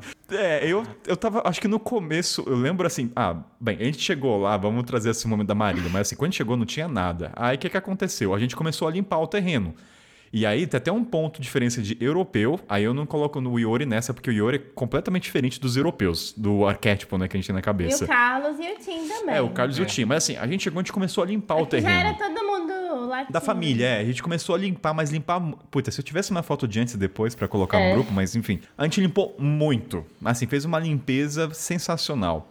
E aí. Limpeza de é, é capinar. Não, e tudo, mexer, tirar o tronco, mas foi uma limpeza digna de, de reality show. Tipo assim, obra, mãos à obra, entendeu? Era mais ou menos isso. E aí, beleza, a gente limpou. Eu lembro, aí um sentimento que eu vou colocar na mesa. Eu lembro que eu fiquei puto com os europeus quando a gente fez aquele, aquele quadradinho com uma fogueira no meio, limpamos. Eles nunca ajudaram em nada, tá? Os europeus. E aí, quando Eles gente. olhavam assim, aí falavam, olha, legal o que vocês estão fazendo. Aí virava as costas. É, parabéns, vocês estão limpando. É, e não, não ajudava. Ah, só sei que quando a gente terminou de limpar, fez um quadrado com os troncos de árvore, eles fizeram uma fogueira à noite. Nossa, eu fiquei puto. E meu lado sombra prevaleceu nesse dia, viu? Esquece Kainan. O Kainan O Kainan, você muito tava, cara, você tava rabugento. muito rabugento esse dia, cara. A gente conversou, eu falei, eu falei, cara, é porque você realmente. É porque. acho que foi, foi aquele dia que a gente trabalhou até a último, última gota de suor. E aí, assim, a gente rezando por um. Né, por uma. Às vezes alguma recompensa, né? E aí foram lá os europeus que não tinham colocado a mão na enxada e fizeram a fogueira, né? Não, cara? acho que não, não, não é recom... Não, deixa eu corrigir assim, não é recompensa, é porque a gente fez todo o trabalho e os caras a gente pode usar e não ajudaram nem carpinar um minuto. Isso me deu muita raiva. Mas, enfim, é só um sentimento que eu fiquei com raiva dos europeus, tá? Não, mas eu também fiquei. É que esse dia a Marília e o Yuri, eles foram é, socializar com eles, porque eles, né, são pessoas melhores, e a gente ficou com raiva, foi dormir. Eu, Kainan e o Henrique. A e o Yuri conseguiu ir pra lá. Não, eu até não fiquei com raiva, assim, da situação. Eu fiquei com raiva da fumaça. É, meio desagradável. Porque a mesmo. fumaça tava vindo no, no nosso carro. Aí tava, tava entrando dentro da barraca e eu tava, tava meio com dificuldade de respirar, mas só por isso. Só, né? Só por isso, só porque eu não conseguia respirar, coitado, né? Que tristeza. É, porque a fogueira era. Tinha vários carros, e a fogueira era bem do ladinho É, nosso carro. é, foi chato. Foi chato mesmo. Ah, mas depois a gente relevou, né? E aí foi legal, a gente tem que contar que nesse dia, depois que a gente passou o dia inteiro trabalhando, a gente foi no mar nadar, né? No final do dia. E foi o dia que a gente falou, não, vamos na praia. Aí saiu todo mundo louco, correndo, igual os desesperados, nadar no mar. E aí a gente chegou, o mar era É. muito perigoso. Era as ondas, assim, de uns dois metros de altura. Era perigoso lá, puxava. Nossa.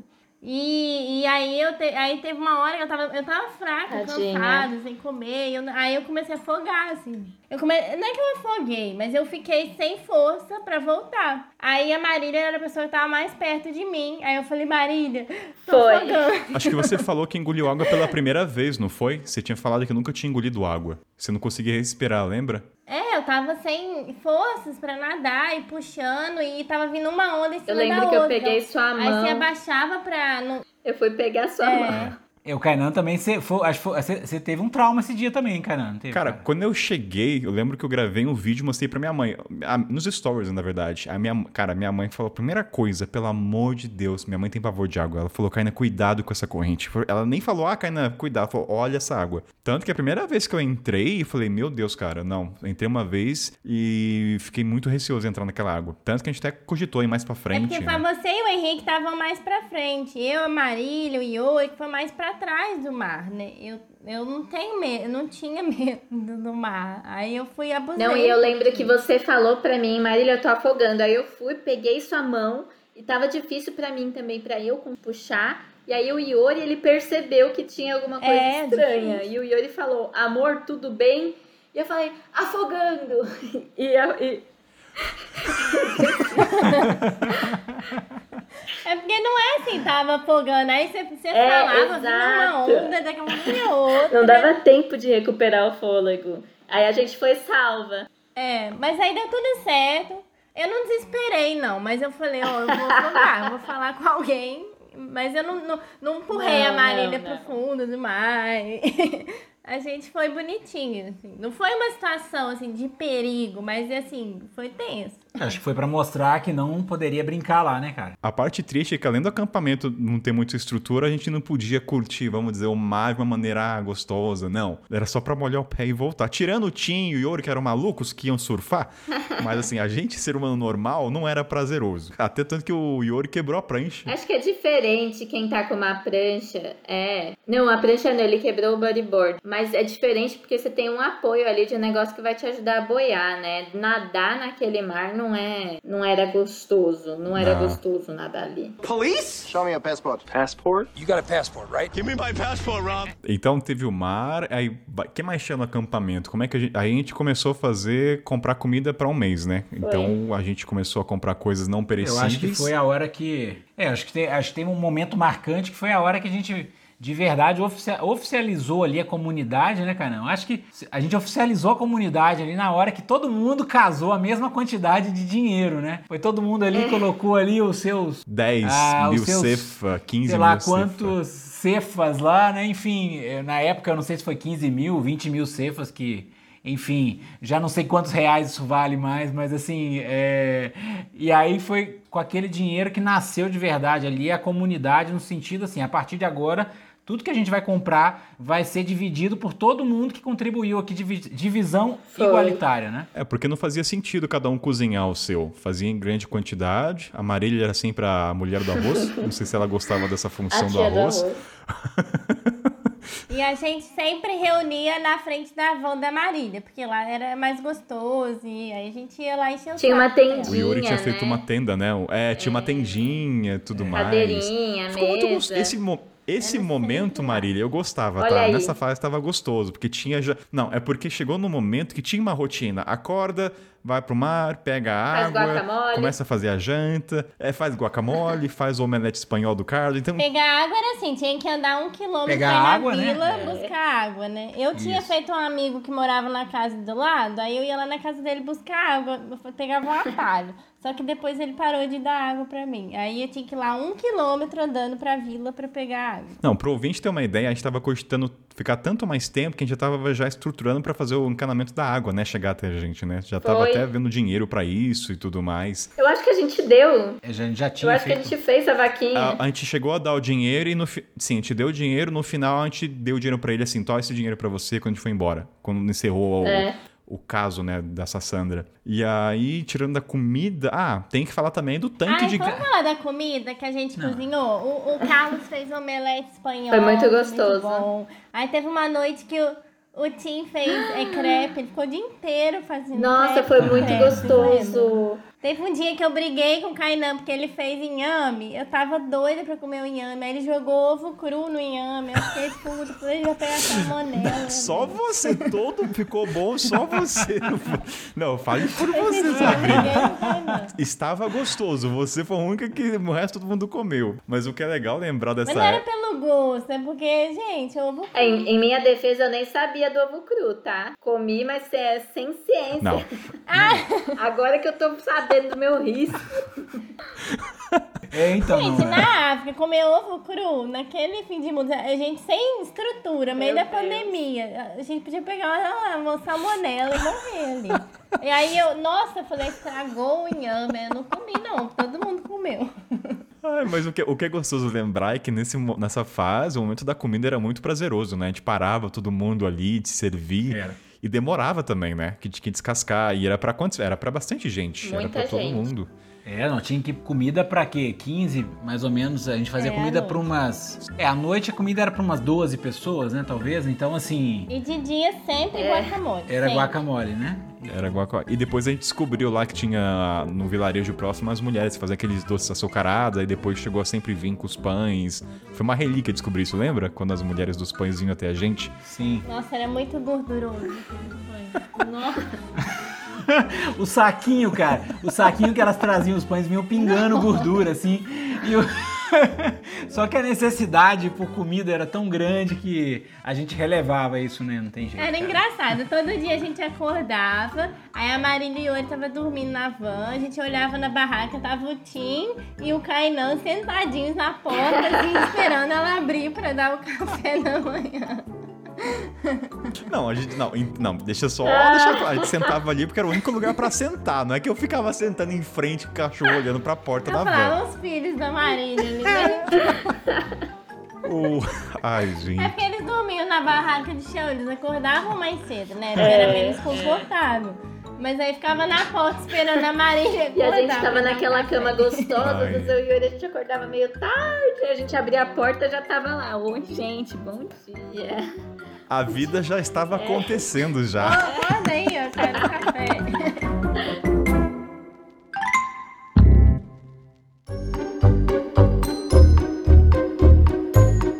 outra coisa acho que é legal a gente compartilhar, porque ah, como vocês falaram, né? O Tim tava de bike, a Marília e o Yuri estavam numa van, vocês de um 4x4, e de repente chega o tanque de guerra. Qual é o. Aliás, vamos trazer esse momento, porque, ah, cara, até pra vocês que estão em Overland, todo mundo ficou chocado com o tamanho daquilo. Não, é, foi, foi tenso. Tava todo mundo bem, aí eles chegaram, aí é uma- com uma mansão do lado da gente. Aí a gente falou, nossa, é muito ruim ser Não, pobre. é, é- realmente é a hora que bate, cai a ficha, ele fala, nossa, cara, não tenho nada aqui, né?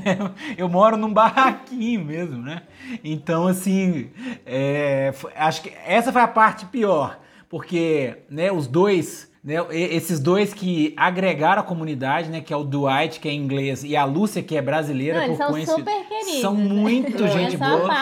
São pessoas, assim, que fazia inveja, né, muito, gente? muito amorosas. A gente tem contato até hoje, mas foi aquela hora que caiu aquela ficha, cara, e não fez bem. Fala assim, nossa, a gente mora num barraquinho aqui, né?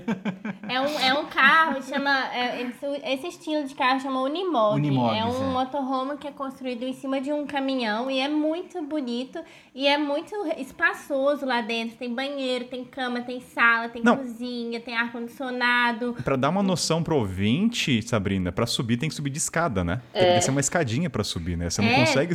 Tem uma escadinha.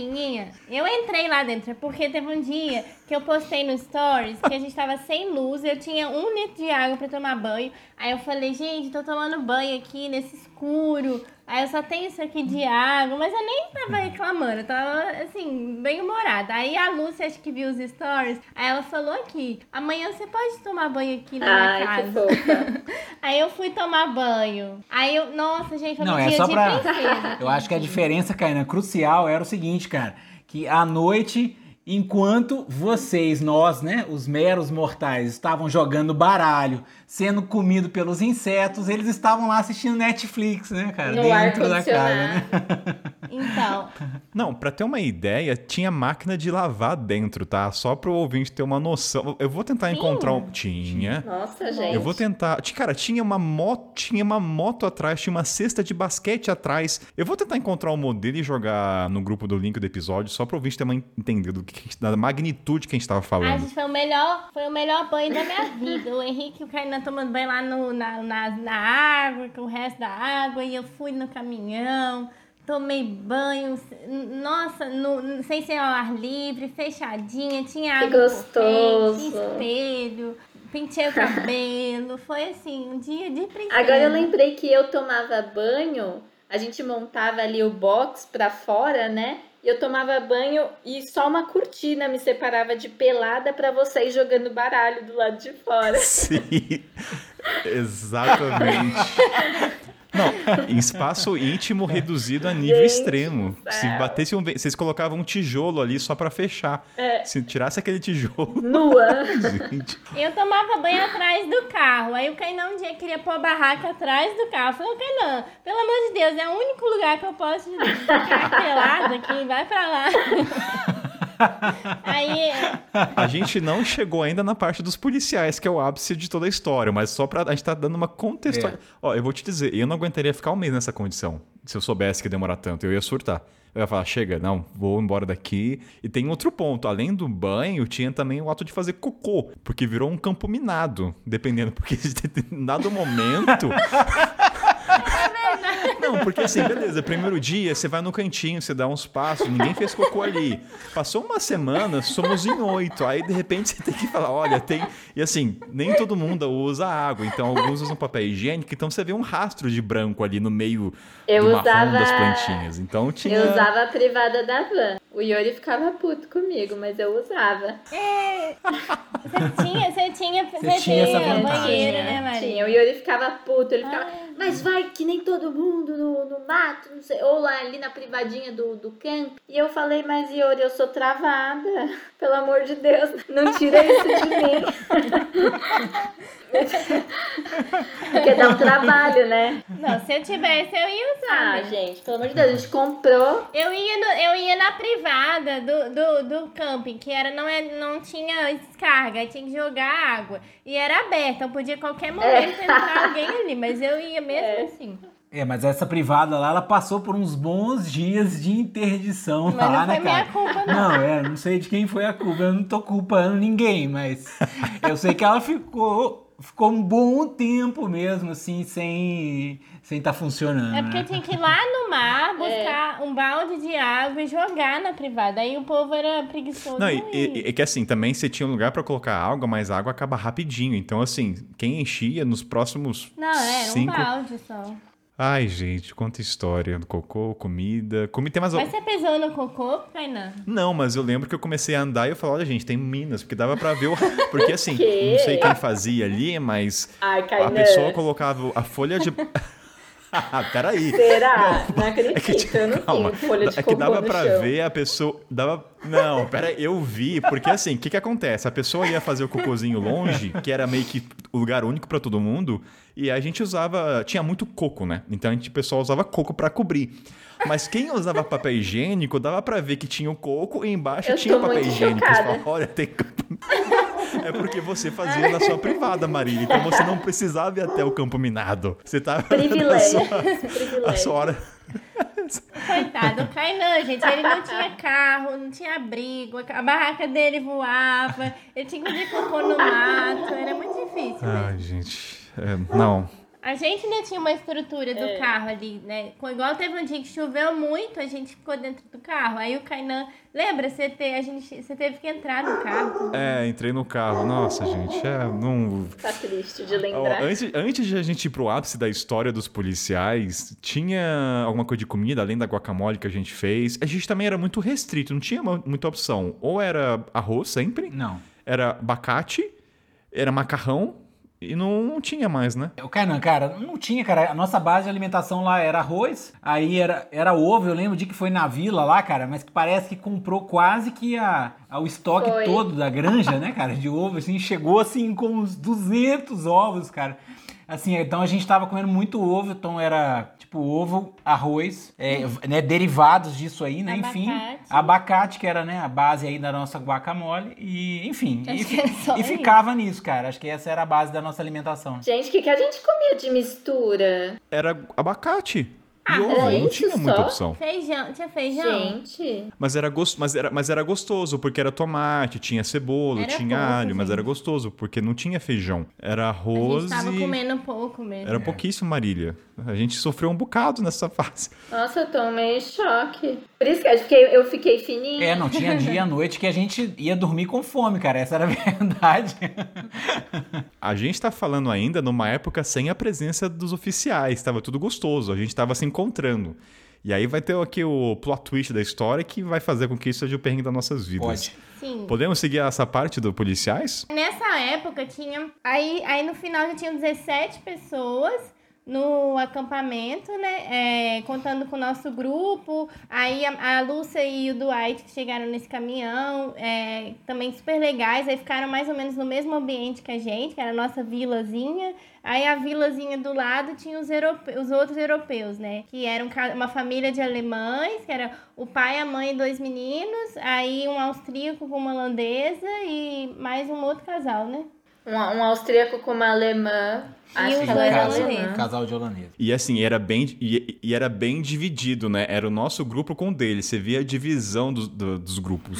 A gente não interagia até então. Só houve interação quando teve momento de tomada de decisão. Mas a gente vai chegar até lá. Tipo, a gente não interagia muito, mas volto a falar que o Yuri é- fala- ficava pra lá e pra cá. O Iori é exceção, Iori é exceção ao caso, né? Ele falava com todo mundo, é, não carrega o arquétipo de europeu, falava. O dia inteiro. É uma Maria Fifi. Police? Show me your passport. Passport? You got a passport, right? Give me my passport, Ron. E aí chegou o dia de fazer a compra na cidade, que tinha todo um planejamento, quem que ia, porque tinha que não era assim, ah, vamos lá comprar. Quantas pessoas vão? Era um carro só. A gente ia no carro do Carlos, né? Que ia todo mundo bem comprimido atrás. Aí vamos chegar a parte do policial. Era pra fazer a compra e a gente tinha que também pegar autorização pra trazer água, né? Alguma coisa. Não lembro o que que era. Era canos que vocês iam comprar, os canos pra gente fazer. É, tinha que ter autorização da prefeitura pra colocar um re- Ah, tipo um relógio. Era uma coisa assim, né? Marcar quanto ia gastar de água. E aí do lado era a base policial da cidade, chamada Sassandra. Guarde muito bem esse nome porque vai entrar em fake news aí também, tá? A gente vê o voo de helicóptero, submarino, várias coisas. Aí beleza, chegamos lá, fomos lá pra comprar o relógio da água, só que não tava aberto e tudo mais. E aí, isso foi. posso arriscar que foi ideia minha, tá? Hoje foi, foi, foi bom ter dito isso. Tava do lado da polícia eu falei assim: pô, Carlos, estamos aqui na polícia. A questão do vírus está aumentando. Estão achando que os estrangeiros estão com o vírus. Vamos na polícia e falar: olha, tem um grupo de tantas pessoas, um pouco fora de Sassandra. Gente, agora pausa para a- dar palmas para a brilhante ideia do Kainan. O, o- Brilhante ideia, chamar a polícia. o Carlos não gostou nada disso. O Carlos me repudiou. O cara. Brilhante. Kainan, regra número um, cara. Regra número um, quando a gente tá viajando, você nunca procura Não, não, a polícia. Essa é a regra número um, cara. Não, mas eu pensei no futuro. Não, só dar o contexto, eu vou trazer a, a característica do Carlos espanhol. O Carlos é uma pessoa muito simpática, gosta de falar, tudo mais. Nesse dia eu vi o Carlos bravo comigo na volta, mas tudo bem, vamos lá. Chegamos e falei assim: Carlos, vamos lá na polícia. O Carlos, não, pra que não, Carlos? Vamos falar, cara, é melhor, porque pelo menos eles vão ter ciência que tem um grupo lá pra não de repente. Porque qual, qual que era o meu receio? Eclodir o vírus e aí culpar os estrangeiros que estão lá, que eram 15 e 16. Aí, aí começou a história. Fomos lá na polícia, aí Beleza, fomos lá conhecer o prefeito da cidade.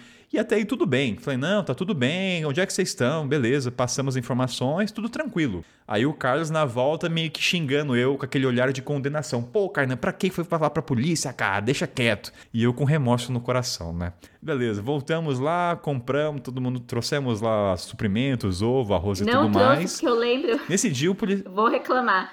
Eu lembro que eu queria meu abacaxi. Aí eu, eu e a Sabrina, a gente ficou lá, eu lembro de falar, mas que demora, cadê, né? Cadê esses meninos? Cadê com esses meninos com as compras? Chegaram sem meu, sem meu abacaxi e ainda trazendo a notícia Não, da é, foi um polícia. Foi. foi. Olha, Kainan, aquele Não, se culpa você... o Iori. O Iori estava nesse dia. Eu acho que ele não encontrou abacaxi. Não veio pra cima de mim. Não, mas O então, ou seja, não trouxemos suprimentos. Além de não conseguir encanamento pra água lá, não, falamos com a polícia. Aí, beleza. Ah, lembrando assim. Quando a gente foi na, falar na polícia esse dia, ah, a gente já tava numa rotina, né? Já tava esquematizado, a gente já tava adaptado ao ambiente. Então, tomava banho, cozinhava todo mundo à noite, beleza, tinha uma rotininha. Polícia, polícia, a polícia não chegou no primeiro dia, foi no dia seguinte, não foi? Só me confirma, né? Aí que começou. Foi no dia seguinte. Aí vocês querem lembrar que eu, minha memória tá um pouco fraca. Cara, foi, foram uns três, eu acho, Não, quatro nesse no primeiro dia. No primeiro. primeiro dia, né? Que a polícia foi. Que foi o dia que eles pediram uma. Chegaram Ah, e né, bateram um papo. Foi o dia que pediram uma- umas mesinhas emprestadas pra sentar e começar a anotar o passaporte da galera. Essa foi, a- essa foi a primeira de 239 vezes que eles anotaram o nosso passaporte. Assim, né? Vai saber por quais motivos. Mas é, aí, aí começa aquele negócio: pega passaporte de um, passaporte de outro, começa a anotar e faz algumas perguntas. E no final, o cara fala que precisava levar os passaportes da galera pra confirmar, pra fazer alguma coisa com os passaportes, né? Isso, não, foi- isso não foi na primeira vez, isso foi depois. É, foi. Na primeira vez eu me lembro que eles só pegaram, ah, beleza, tá ok. É. Tanto que o, o, o, o problema foi que começaram a vir várias vezes e aí tirou o nosso sossego. Que a gente estava tranquilo. Daí, beleza, primeira vez, marcaram lá o passaporte, todo mundo tava ok. Mas aí eles foram embora falando, amanhã a gente vai voltar. A gente falou, como assim, né? Vai voltar? Sim. Aí outro dia voltaram, Foi. de dois pulou pra cima. É, mas eu tenho quase certeza que foi. Se não foi no primeiro, foi no segundo no dia segundo dia, que eu o cara, é, que eles levaram os passaportes. Isso. Mas enfim, no segundo dia aconteceu a mesma coisa, eu acho, né? Porque no segundo, é, o primeiro dia foram os policiais, acho que no segundo Foi. os mesmos policiais voltaram e aí foi o dia que eles levaram os passaportes, né? Eles confiscaram aí os, os passaportes de, né, de todos. E, e aí acho que foi quando realmente a gente começou a ficar meio, ah, aí digamos, enfurecido com eles, né? Eu acho que o dia que eles pegaram o passaporte, posso estar enganado, foi o terceiro, quando veio um batalhão de. Porque assim, a primeira vez foram poucos policiais simpáticos. O segundo, um grupo pequeno. Aí no terceiro foi quando talvez veio o prefeito, veio subautoridade, aí veio muita gente. E aí começou a gerar desconforto, não foi assim? Não, mas foi, mas eles pegaram os passaportes antes, Kainan. Eles pegaram antes, antes de vir aí o prefeito, governador, enfim. Eles É. Acho pegaram que antes, que foram só os policiais que pegaram. E aí tanto que foi, né? Naquele dia foi é, o dono, né? Teoricamente lá o, é, o namorado da, da alemã que é dona do camping, né? Que é o Tomar, que é o é o marfinense, né? Que ele que respondia pelo camping lá, né? Ele, ele foi na polícia para tentar reaver os passaportes aí, né, é, da galera. E foi, foi exatamente o primeiro Foi. dia que a gente entrou de verdade em contato com a embaixada. Não, é verdade. Porque até então, assim, a gente é, sabia da situação, enfim, mas foi aquele dia que a gente entendeu, começou a entender um pouco da gravidade da situação e a gente fez o primeiro contato com a embaixada, né? É, o tempo passava meio diferente lá, né? A gente, É, eles pegaram o nosso passaporte, foi.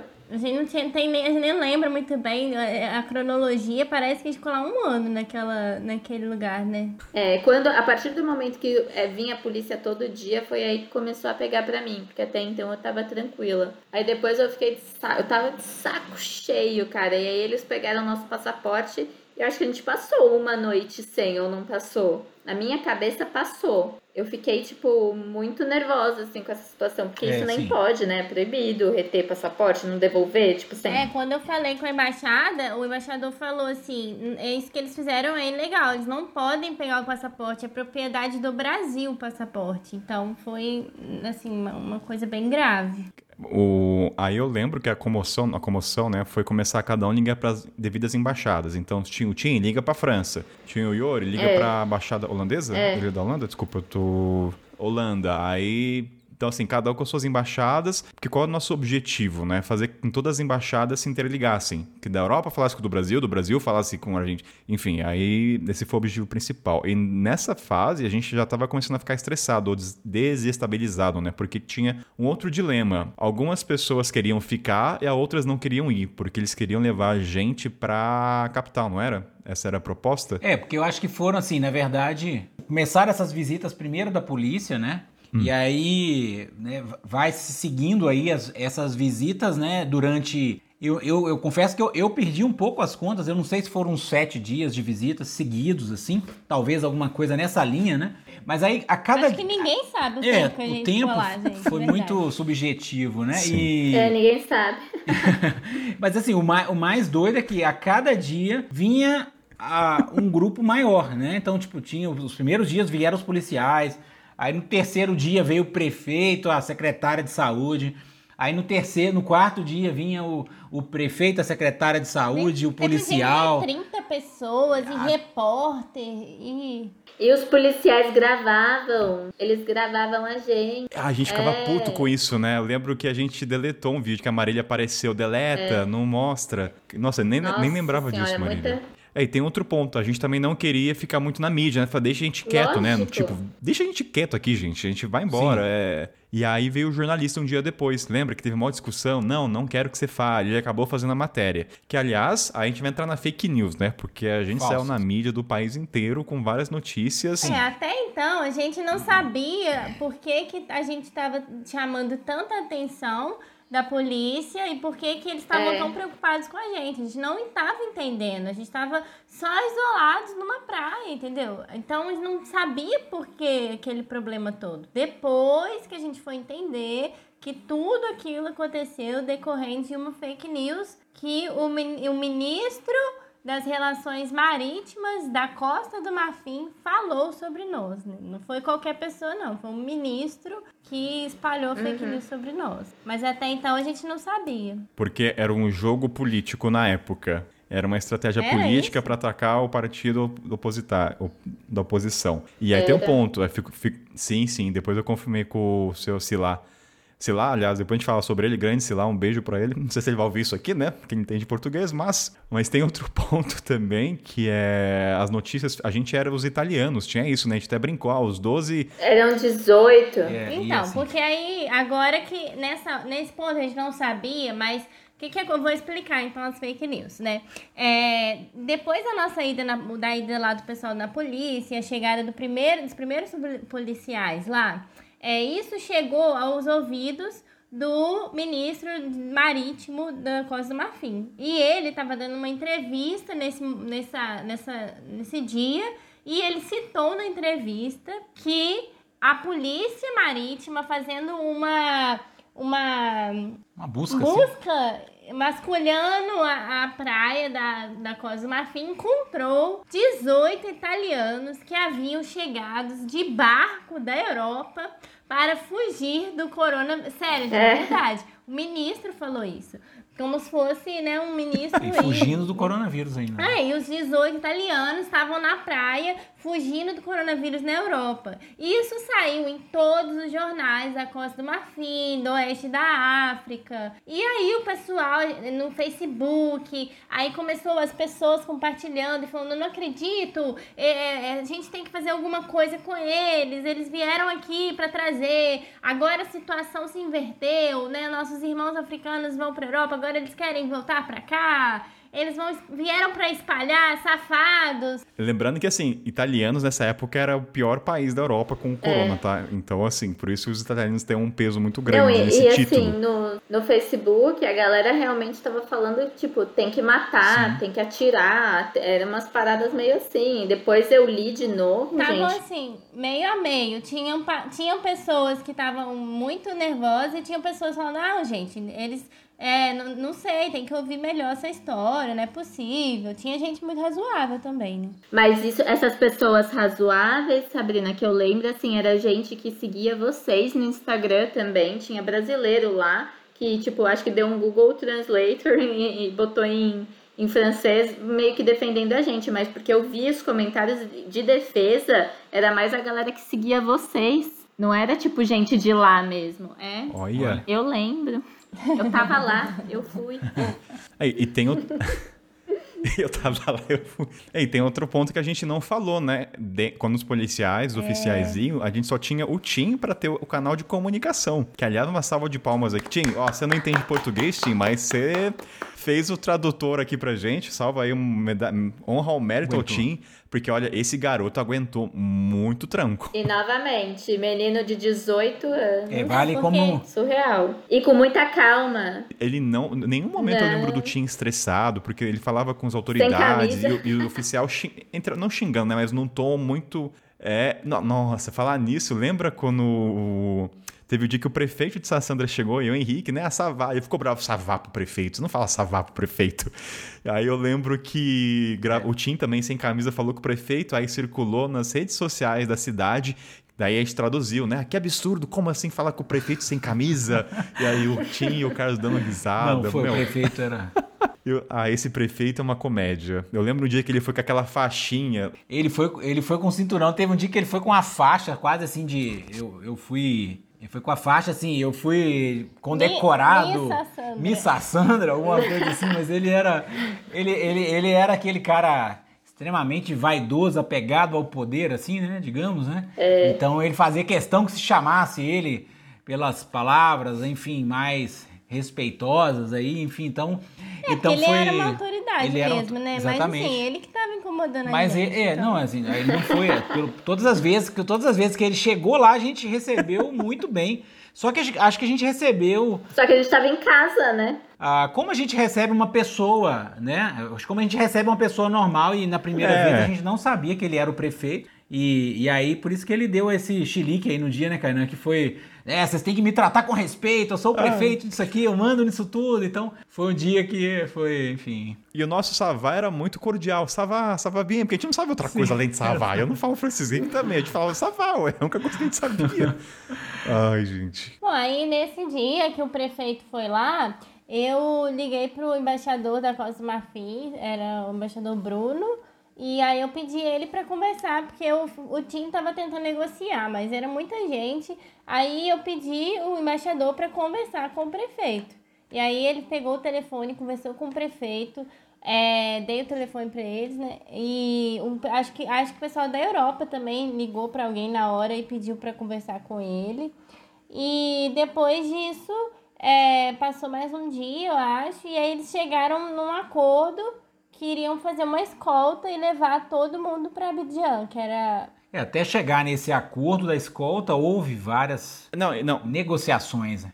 é que tem que, tem que ter um, tem, um- tem um ponto aí antes disso, né? Porque a gente tava tendo pressão de sair de lá. Eles falaram, sai daqui. Sim, a gente precisava, eles queriam que a gente saísse de lá a qualquer custo, para qualquer lugar. Chegaram a, a meio que impor que a gente tinha que ir para um, hot- um hotel que ficava numa cidade chamada São Pedro, que ficava né, ao lado ali, É. que era tipo assim, 70 euros por dia, assim, uma coisa assim. Era um hospital, não era? Não era um. É, nem lembro se era hotel, enfim. Eles cogitaram levar a gente pro hospital, porque eles queriam É. fazer outro teste. Porque a gente falou, não, a gente fez o teste na fronteira.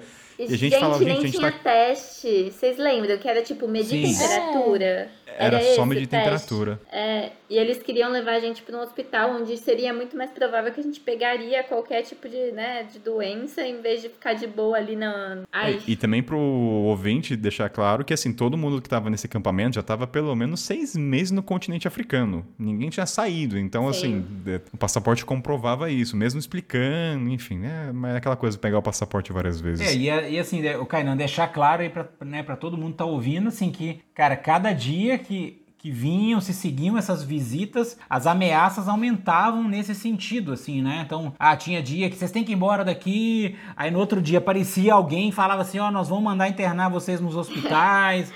Aí um outro dia chegava um Pra cara e, passaporte. e, fala, e checava passaporte E e, eles ficavam o dia inteiro, gente. Eles chegavam 8 da manhã, ficava até anoitecer, né? Era o dia inteiro, É. eles não conseguiam fazer mais nada. Lembra uma vez que teve guardas à noite, até que a gente fez a comida e a gente falou, a gente vai ter que dar comida pra eles, tipo, cozinhar. A gente já tá fudido já de cozinhar as coisas, aí tem que fazer o prato. Lembra disso, Marília?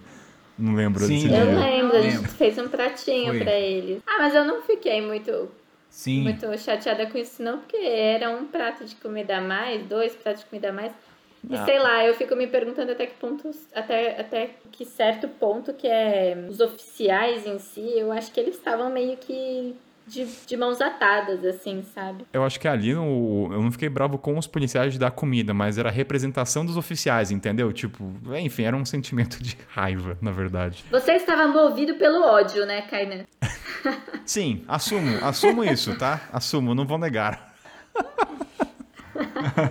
Aí teve toda uma questão de Ilha de Lost, né? No sentido opiniões, vamos ou não vamos, que tinha que ter um consenso unânime. Não poderia ficar metade ali e metade vai para suas respectivas embaixadas. E aí começou o movimento de cada um. Aí tudo, aí foi o momento que o bloco europeu se uniu ao, ao nosso. Foi um momento que assim houve uma interação, né? Agora todo mundo reuniões. Gente, tinha momento de reunião, É. aconteceu umas duas vezes, né? Momento senta ali em volta. Ó, gente, honestamente, eu acho que a gente não tinha muita saída ali. Eu acho que a gente ou ia ou ia, porque ia ficar insustentável, assim. Eles não iam deixar a gente em paz em, em Sassandra.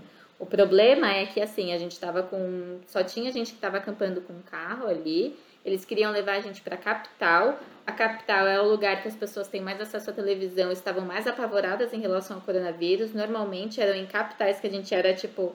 O pessoal gritava coronavírus pra gente, era onde eu me sentia bem menos segura do que, por exemplo, do lado de pessoas que estão ali numa, numa vila, vivendo suas vidinhas, sem muita preocupação, do que em uma cidade. E detalhe, Abidjan ia fechar. Ninguém entrava nem saía de Abidjan. Nossa, é Então, verdade. Era por isso que, É, tipo, neste momento, as estradas estavam fechadas do país. É. Então, se a gente Sim. fosse para Abidjan, teria que ir de alguma forma, com alguma autorização, né? Não podia pegar e sair, né? Talvez as pessoas possam se perguntar, por que, que vocês não foram embora, então? Não podia, né? Já estavam tudo fechado, É, né? Costa do Marfim é Exato. por distrito, né? Era por estados, né? Então cada estado tava fechando, então você não conseguiria chegar. É, não tinha esquecido desse pequeno detalhe que a gente só poderia. E sem contar também que eu lembro, eu não sei quem que viu essa, não sei se foi a Sabrina, que viu a notícia que tinha lá um lugar que tava recebendo as pessoas e tava com pavor de. é, aliás, que a gente ficou lá depois, a gente vai chegar até lá. Mas do espaço que recebe pessoas de dos países de fora. Bem, então, recapitulando aqui pra gente dar continuidade na temporalidade da história. Policiais, pega passaporte, pega passaporte, faz pressão, embora. Fizemos uma roda da fogueira, roda do consenso. Decidimos, então, vamos para Sassan. Esse dia foi muito legal, né? A roda de pessoas, assim, conversando, tomando decisão. Foi muito lost Foi o único momento coletivo onde todo mundo se uniu em prol de alguma coisa. Seja uma pessoa, não, mas foi um momento. Temos que tomar uma. Eu lembro que o cara que era, tinha as filhas não queria ir, que ele estava com medo, né? Falou, onde é que eu vou com as minhas filhas, né? Com meus filhos. Então tinha alguns. Nem todo mundo no momento É. estava decidido a ir pra que eles tinham um caminhão. Tipo, onde eles iam dormir, né? Eles iam ter que arrumar um hotel, porque a casa deles era um caminhão, não dava só pra estacionar na rua, até porque a cidade também é mais perigoso. Essa era uma questão, assim. Eles estavam com criança, sei lá, eu entendo muito, assim, o lado deles. E aí tem outro ponto que foi o momento que cada um começou a falar com as embaixadas para elas se comunicarem entre si. Todo mundo, assim, todas as embaixadas estavam cientes do que estava acontecendo, porque não tinha muito estrangeiro, turista, né? Na Costa do Marfim por terra. Todo mundo estava parado e a gente parou de fato. E aí as embaixadas estavam falando entre E si. também foi o momento em que nós, meio desesper- desesperados, como é que a gente vai pra Cosma- lá para Abidjan, o que a gente vai fazer lá, o que, que vai acontecer. Aí a gente acionou nossos amigos jornalistas para poderem fazer uma É. pressão na embaixada do Brasil para a embaixada tentar ajudar mais. É, né? convenhamos que a embaixada no começo não tava lá assim, hum, é, ok. Não, não, É, não não tava muito assim tentando fazer um desgaste dip- diplomático por nossa causa, não. Então eles estavam assim, não, você tem que fazer o que eles falarem mesmo, não dá pra fazer outra coisa, não sei o quê. Aí a gente falou, não, tem que essa embaixada tem que trabalhar um pouquinho, né? Aí a gente ligou pro, pros amigos, aí nesse dia o Kainan conseguiu uma entrevista com a gente no G1. E aí, nossa, foi um monte de entrevistas, postamos no Instagram, marcamos muito. Nossa, aí a gente fez uma comoção mesmo. Foi uma né? mobilização virtual. Ai, meu Deus, gente, que Foi. fala. Vira um registro Foi histórico muito aí. forte. A gente saiu no G1, na Folha. Te- Não, terá todos os links aí pro sei. ouvinte que não sabe do acontecido prévio, né, Pra entender o contexto. Senão ele vai ouvir esse programa não vai falar o que que tá acontecendo. Ah, e tem outro ponto, né? A Marília junto com o Yuri, porque a Marília, beleza, teve um momento que a embaixada tava dando acolhimento, mas o Yuri não era brasileiro. E ela não era casada com o Yuri no papel. Ai, que tragédia. Ainda não sou. Alô, Iori. Tava muito preocupada, né, Marília? Não, tipo. gente, eu tava muito arrasada, assim, porque é isso, a gente ia ter que se separar.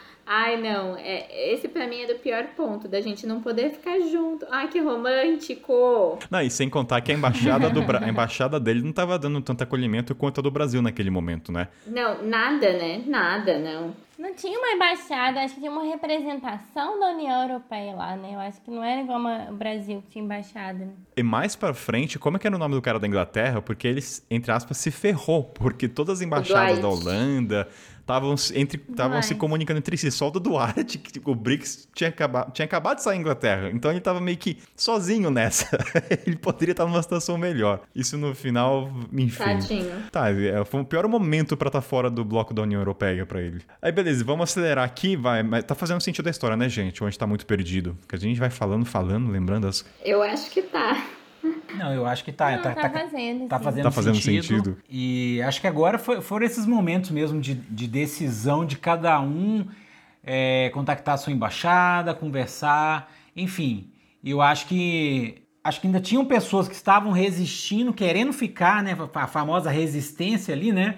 Mas a, a- essa resistência ela se foi, foi se mostrando cada dia mais complicada porque a pressão psicológica que os caras estavam fazendo era muito forte, né? Então a, a pressão era muito grande para a gente sair, é, era era todo dia era era era ah, vamos botar vocês no hospital, ah, vamos fazer isso. Então assim a gente estava tentando de todas as maneiras encontrar uma solução que pudesse encaixar todo mundo também, né? E a pressão deu uma caída também quando as embaixadas começaram a emitir uma nota oficial, né? Então, com os nomes, das... então o pessoal começou a falar, então, est- estamos sob os cuidados das devidas respectivas embaixadas. Isso foi tranquilizando um pouco. Porque o nosso receio era chegar lá e a embaixada deixar a gente à mercê. Tanto que o que a gente falou com a... É. Ma... Mari... Como é é o nome dela? É Marisa? Esqueci o nome da mulher. Maísa. Maísa. que a gente falou com a Maísa, falou com o Bruno. Cara, quem é que.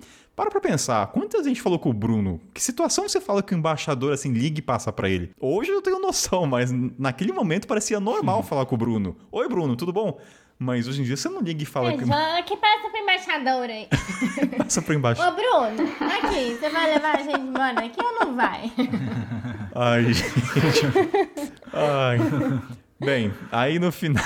Eu tô rindo aqui de desespero de lembrar desses momentos. Gente, mas é sério, eu não sabia me comportar, assim, eu chamei, eu lembro que teve uma hora que eu chamei o Bruno de você, aí depois eu vi que a Sabrina chamou ele de senhor, de sei lá, do que que você chamou ele? Ah, né, embaixador. Eu falei, puta que pariu, chamei o embaixador de você, e agora? Sem compostura nenhuma. É, ficava, senhor Bruno, É, embaixador. É, mas é, é, nessa hora a gente. Aí a gente estava falando também com um cara que era. Nessa época o Brasil montou umas pessoas lá do Itamaraty em Brasília para dar assistência a brasileiros no estrangeiro. Aí a gente tava falando com um cara que representava os grupos da África. E a gente falava muito na cabeça dele. A gente falava, Arimar, vocês não vão tirar a gente daqui? Nossa, a gente xingava ele. Era. Coitado, né? Sofreu, ele sofreu. Não xingava, mas assim, a gente ficava. Não, mas vocês têm que fazer alguma coisa. A, pre- a gente fez pressão, a gente recebia a pressão, acho que passava pra ele um pouco também, né? daquela tensão, né? Esses caras passaram por uma fase, eu tenho pena, assim, no- enfim, cada um. Ah, bem, Não, é, a gente também não era muito fácil, porque a gente estava sob muita pressão.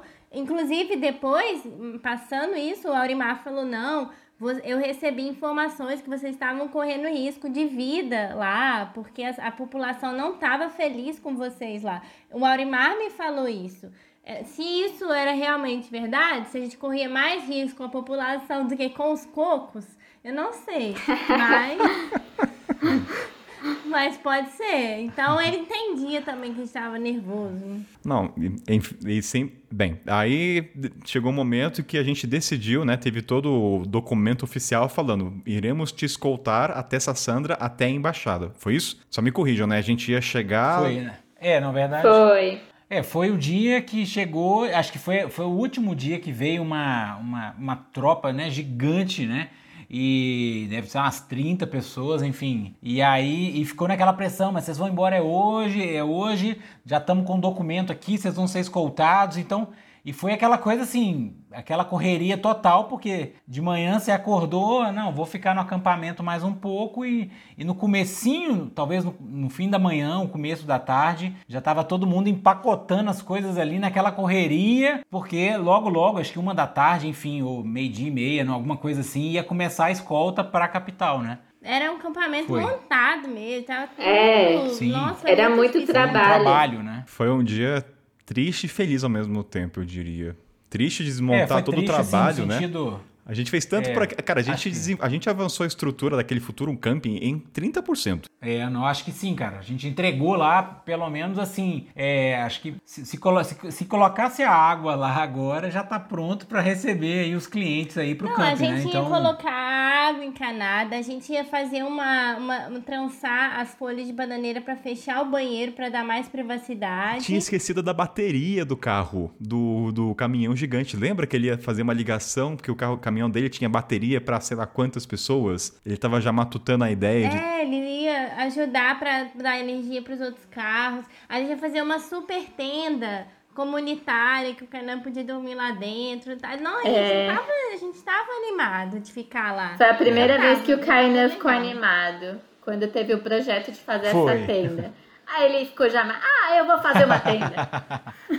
Não, eu acho que, olha, se a gente ficasse mais ia acontecer, porque o Iori sempre topava essas ideias. Pega a madeira, Ah, corta. sim. O Carlos também tava na ideia. Então, assim, era. Não, ia ser, ia ser, porque antes da polícia chegar, a gente já tinha arrumado todo o acampamento, construído uma trilha pra praia, já tava comprando, compramos alguns canos pra fazer encanamento. Não, ia virar um paraíso lá. É. Não, e agora que eu lembrei, a eletricidade ia ser sanada porque o caminhão grande, a gente ia poder comprar gasolina e ia poder gerar eletricidade. Eu lembrei disso, Ah, verdade? é? isso. Eles tinham um gerador lá, né? Então, Ah, a eles, gente ia fazer um poste é, também, né? eles tinham um gerador e a gente tava com a ideia de fazer um poste lá também. A gente tava É. desenvolvendo. Meu Deus, olha, ficasse mais um mês ia ter uma mini cidade ali já gerando por. ah, já ter um. E, aí, tem horta, tudo. Não duvido, não duvido, de verdade. Do jeito que as coisas estavam caminhando era uma questão de tempo. Mas infelizmente não aconteceu isso, a gente foi embora. Então fomos escoltados por vários carros, não lembro quantos. Tem vídeo nos stories, vou deixar separados os links. É, que- acho que na viagem foi tranquilo, né? Marília, Henrique Sabrina, não lembro nada assim. Cara, de... o caramba, mas é- vale destacar, cara, vale destacar que na, no, no começo da viagem, ainda ali dentro do, do digamos ali da, do departamento de Sassandra, né, acho que é onde era a alçada do prefeito ali, né, foi Ah. muito legal porque o prefeito tava na frente do nosso comboio, então ele tava em todo lugar que, que tinha uma galera, assim, ele parava pra tirar uma foto, né, É, muito louco. pra fazer política Tô com a levando carreata. os italianos Tô levando embora. essa galera embora aqui, tô Manda cumprindo a promessa aqui, então ele, ele usou aquele momento pra fazer política, né? Então aquilo ali me marcou muito, sabe? Não, e ele voltou, ele pra gente, ele falou, né? E vocês sejam bem-vindos numa próxima, tá? Eu fiquei, ah, não, não é possível É, que esse homem tá Olha, dando. Marília, eu vou te dizer, eu tenho muita vontade de voltar pra Sassandra, encontrar e falar, lembra de mim? Tá Você louco. lembra, assim, eu vou- Vou abrir o Cara, site de eu não sei se notícias. eu tenho coragem de voltar lá, não. Ah, eu acho que eu tenho. É, apesar do, apesar do meu carro estar lá na Costa do Marfim, então a gente poderia voltar pra lá, acampar lá ainda, Kainan. Eu Mas, vou- cara, não sei se eu. Eu vou te ter dizer, coragem. de, Eu tenho de vontade. toda a cidade de África, eu sou- Sassandra eu não esqueço. Você pode falar fronteira, eu não lembro, mas Sassandra ficou na minha memória pro resto da vida. Assim, vontade eu tenho de voltar, mas de encontrar com o prefeito, aí é outra história. Eu não quero encontrar com ninguém de lá, de, de, de polícia, de prefeito. Ai, gente. Ah. Gente, eles maltrataram muito a gente. É, Maltrataram, não quero ver ninguém também, não. Ah, Marília, vai dizer que não dá um gostinho de, de o prefeito olhar pra. Se é que ainda é o mesmo, né? Olhar, ah, você é o garoto, bem-vindo de volta. E falar, gente, lembra esse Ah, aqui, brasileiro? não. Eu não tenho Ah, esse acho que- gostinho, não. Eu acho que. Ah, eu tenho. Acho que, o lado, acho que o lado jornalístico tem um pouco nesse momento, né? De ver como é que seria a visão dele sobre mim, dos brasileiros, ou italiano, enfim. Mas então, ou seja, o prefeito se autopromoveu, Será que tirando. eles acham que a gente é italiana até hoje? Acho, acho que Até sim. hoje. Eu acho que eles não vão verificar a notícia. Eles acham que até hoje a gente chegou. Ah, teve, ó, das- eu tenho um salvo, né? Um print screen das notícias falsas. Além de que a gente chegou por mar, teve uma lá que a gente foi transportado de helicóptero até a capital, gente. Tem vários, assim, né? Sério? Tem. Depois Me eu, depois eu mando pra vocês. Eu acho que as duas Que mais chique. bizarras foram essas, que a gente foi capturado pela pela marinha no meio tentando atravessar e a outra foi de helicóptero. Até o Carlos falou quem dera fosse, estaria ótimo. fosse de helicóptero, mas não aconteceu. Ah, e sem contar que o. Enfim, tem o vídeo do nosso querido francês Tim também circulou nas redes sociais. A gente ficava dando risada. Deve estar até coitado. hoje. Eu vou até procurar de curiosidade. Deve tá. estar. Eu fiz também um clipe das matérias pra gente salvar, porque é pro resto da vida Bom. isso, né? Sim. Ó, vamos encaminhando pro final, já que já deu duas horas, mas deu pra falar bem. Tem, pra encer... Vai, vamos encaminhando pro final, gente. Então fomos transportados. Eu acho que tem dois pontos finais que a gente pode ir só pensando como dar o encerramento, que foi quando ficamos no hospital. É hospital não, né? Uma área que só o Henrique e a Sabrina não ficaram, eles ficaram no carro. Era um centro, né? de- Era um centro de quarentena. É, bem, chegamos então na capital. É, teve lá a parada com o passaporte, mas foi super tranquilo. E aí, quando chegou, eu lembro, Henrique, eu, eu tava com vocês no carro, não tava? Ou não? Tava. Não, você tava Ah, com o Carlos, o né? Carlos. Você foi Tava com com, o Carlos. né? tava com o Carlos, mas eu lembro que você tava começando. Você pra ficar bravo é difícil. Ou, mas você não demonstra, né? Mas você tava puto porque você, ah, o combinado Calma. era assim. Eu lembro que você perguntou até pro embaixador: olha, a gente vai chegar, a gente vai direto pra embaixada? Falou, sim, mas não foi o que aconteceu. A gente parou numa área onde acolhia as pessoas que vinham de fora. Então, se quando jogava na internet notícia, aparecia. Você lembra disso, Marília? Dessa notícia? Eu que- lembro, mas era uma área que ainda estava para ser aberta, assim, não tinha recebido muita gente. A gente foi um dos primeiros que chegou lá para ser recebido. Era alguma coisa de cruz, não sei se era uma cruz vermelha, assim, mas eles se prepararam para receber gente com potencial, tipo de Covid mesmo, mas ainda não estava aberto oficialmente. A gente foi meio exceção, assim. Era um centro esportivo. Isso. Era um centro esportivo que eles, eles transformaram na época. Aí tinha prédios com quartos e tudo para receber pessoas e ficarem de quarentena. Ou pessoas doentes já de Isso. coronavírus. Isso. Aí já tinha tido um, um avião que veio da Europa e aí descarregou o pessoal lá. E aí teve denúncias que o pessoal lá ficou sem comer, sem sabão, sem água. Assim, de verdade, eles trataram a gente bem lá, deram comida, o espaço era muito bem cuidado, Muita muito comida. moderno. É, A nossa, a nossa mas a comida gente não sobrou. queria estar ali. Eu não comi, eu nem o Henrique a gente comeu, porque a gente fez É, greve. na de verdade, a gente, cara, a gente fez uma. A gente, a gente criou uma rebelião lá, né? A ideia foi essa, né, cara? Então, assim, eu não aceitei as comidas, é, eu não aceitei o quarto pra dormir e tomar banho, porque a ideia era exatamente assim, chamar a atenção pra dizer assim, cara, a única coisa que eu quero é ir embora. É, Então, tipo assim, é- eu não quero, eu não quero comida, eu não quero quarto, então Só um adendo, a rebelião só foi você e a Sabrina, porque do resto aqui. Ah, eu aceitei tudo. sim, Não, sim. é, foi eu só sei, eu e foi, foi só eu e a Sabrina mesmo. Eu né? tava, can- eu tava cansado. Nossa, que delícia. Aquele banho, eu não sei, Marília, você lembra daquele chuveiro? Nossa, aquele chuveiro, aquele banho. Eu, olha, a minha Muito parte bom. ecológica de água foi por água abaixo. Eu fiquei uns 20 minutos naquele banho.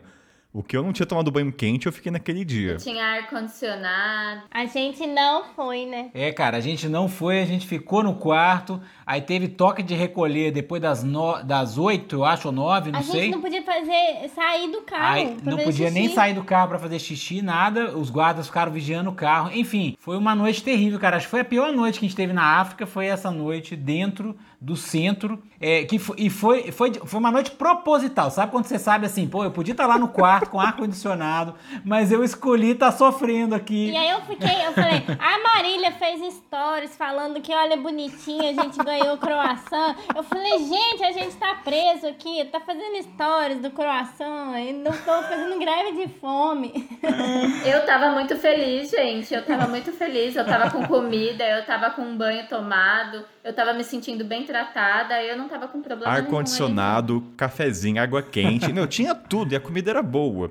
Bem, depois dessa fase, aí agora é o último tópico, né, que a gente vai encerrar, que foi quando a gente reconheceu a embaixadora, eles receberam a gente no dia seguinte. Foi no dia seguinte já, acho que foi. Não, mas só para falar, a gente ia ficar 14 dias nesse centro. Só que tava no, no, no dois dias depois iria chegar um avião da Europa com um monte de gente que iria para lá também. Aí a gente ficou muito preocupado, porque a gente falou, vai chegar esse pessoal da Europa, aí provavelmente alguns vão estar contaminados e aí vai contaminar a gente. Então a gente fez muita pressão para conseguir sair, ser mesmo, estava preso no hospital, a gente não podia sair. E aí os embaixadores, é, os representantes da embaixada foram lá. É verdade. E aí negociaram. É, chegou uma mulher lá que no, ela falou que ele tinha sido mal educado com ela, que ele ia ficar preso lá. Foi muito tenso para sair de lá. Por isso que eu falei que a gente estava resistindo. Vocês estavam sendo enganados. Lá. Não, é porque na verdade, Kainan, lá, cara, era uma.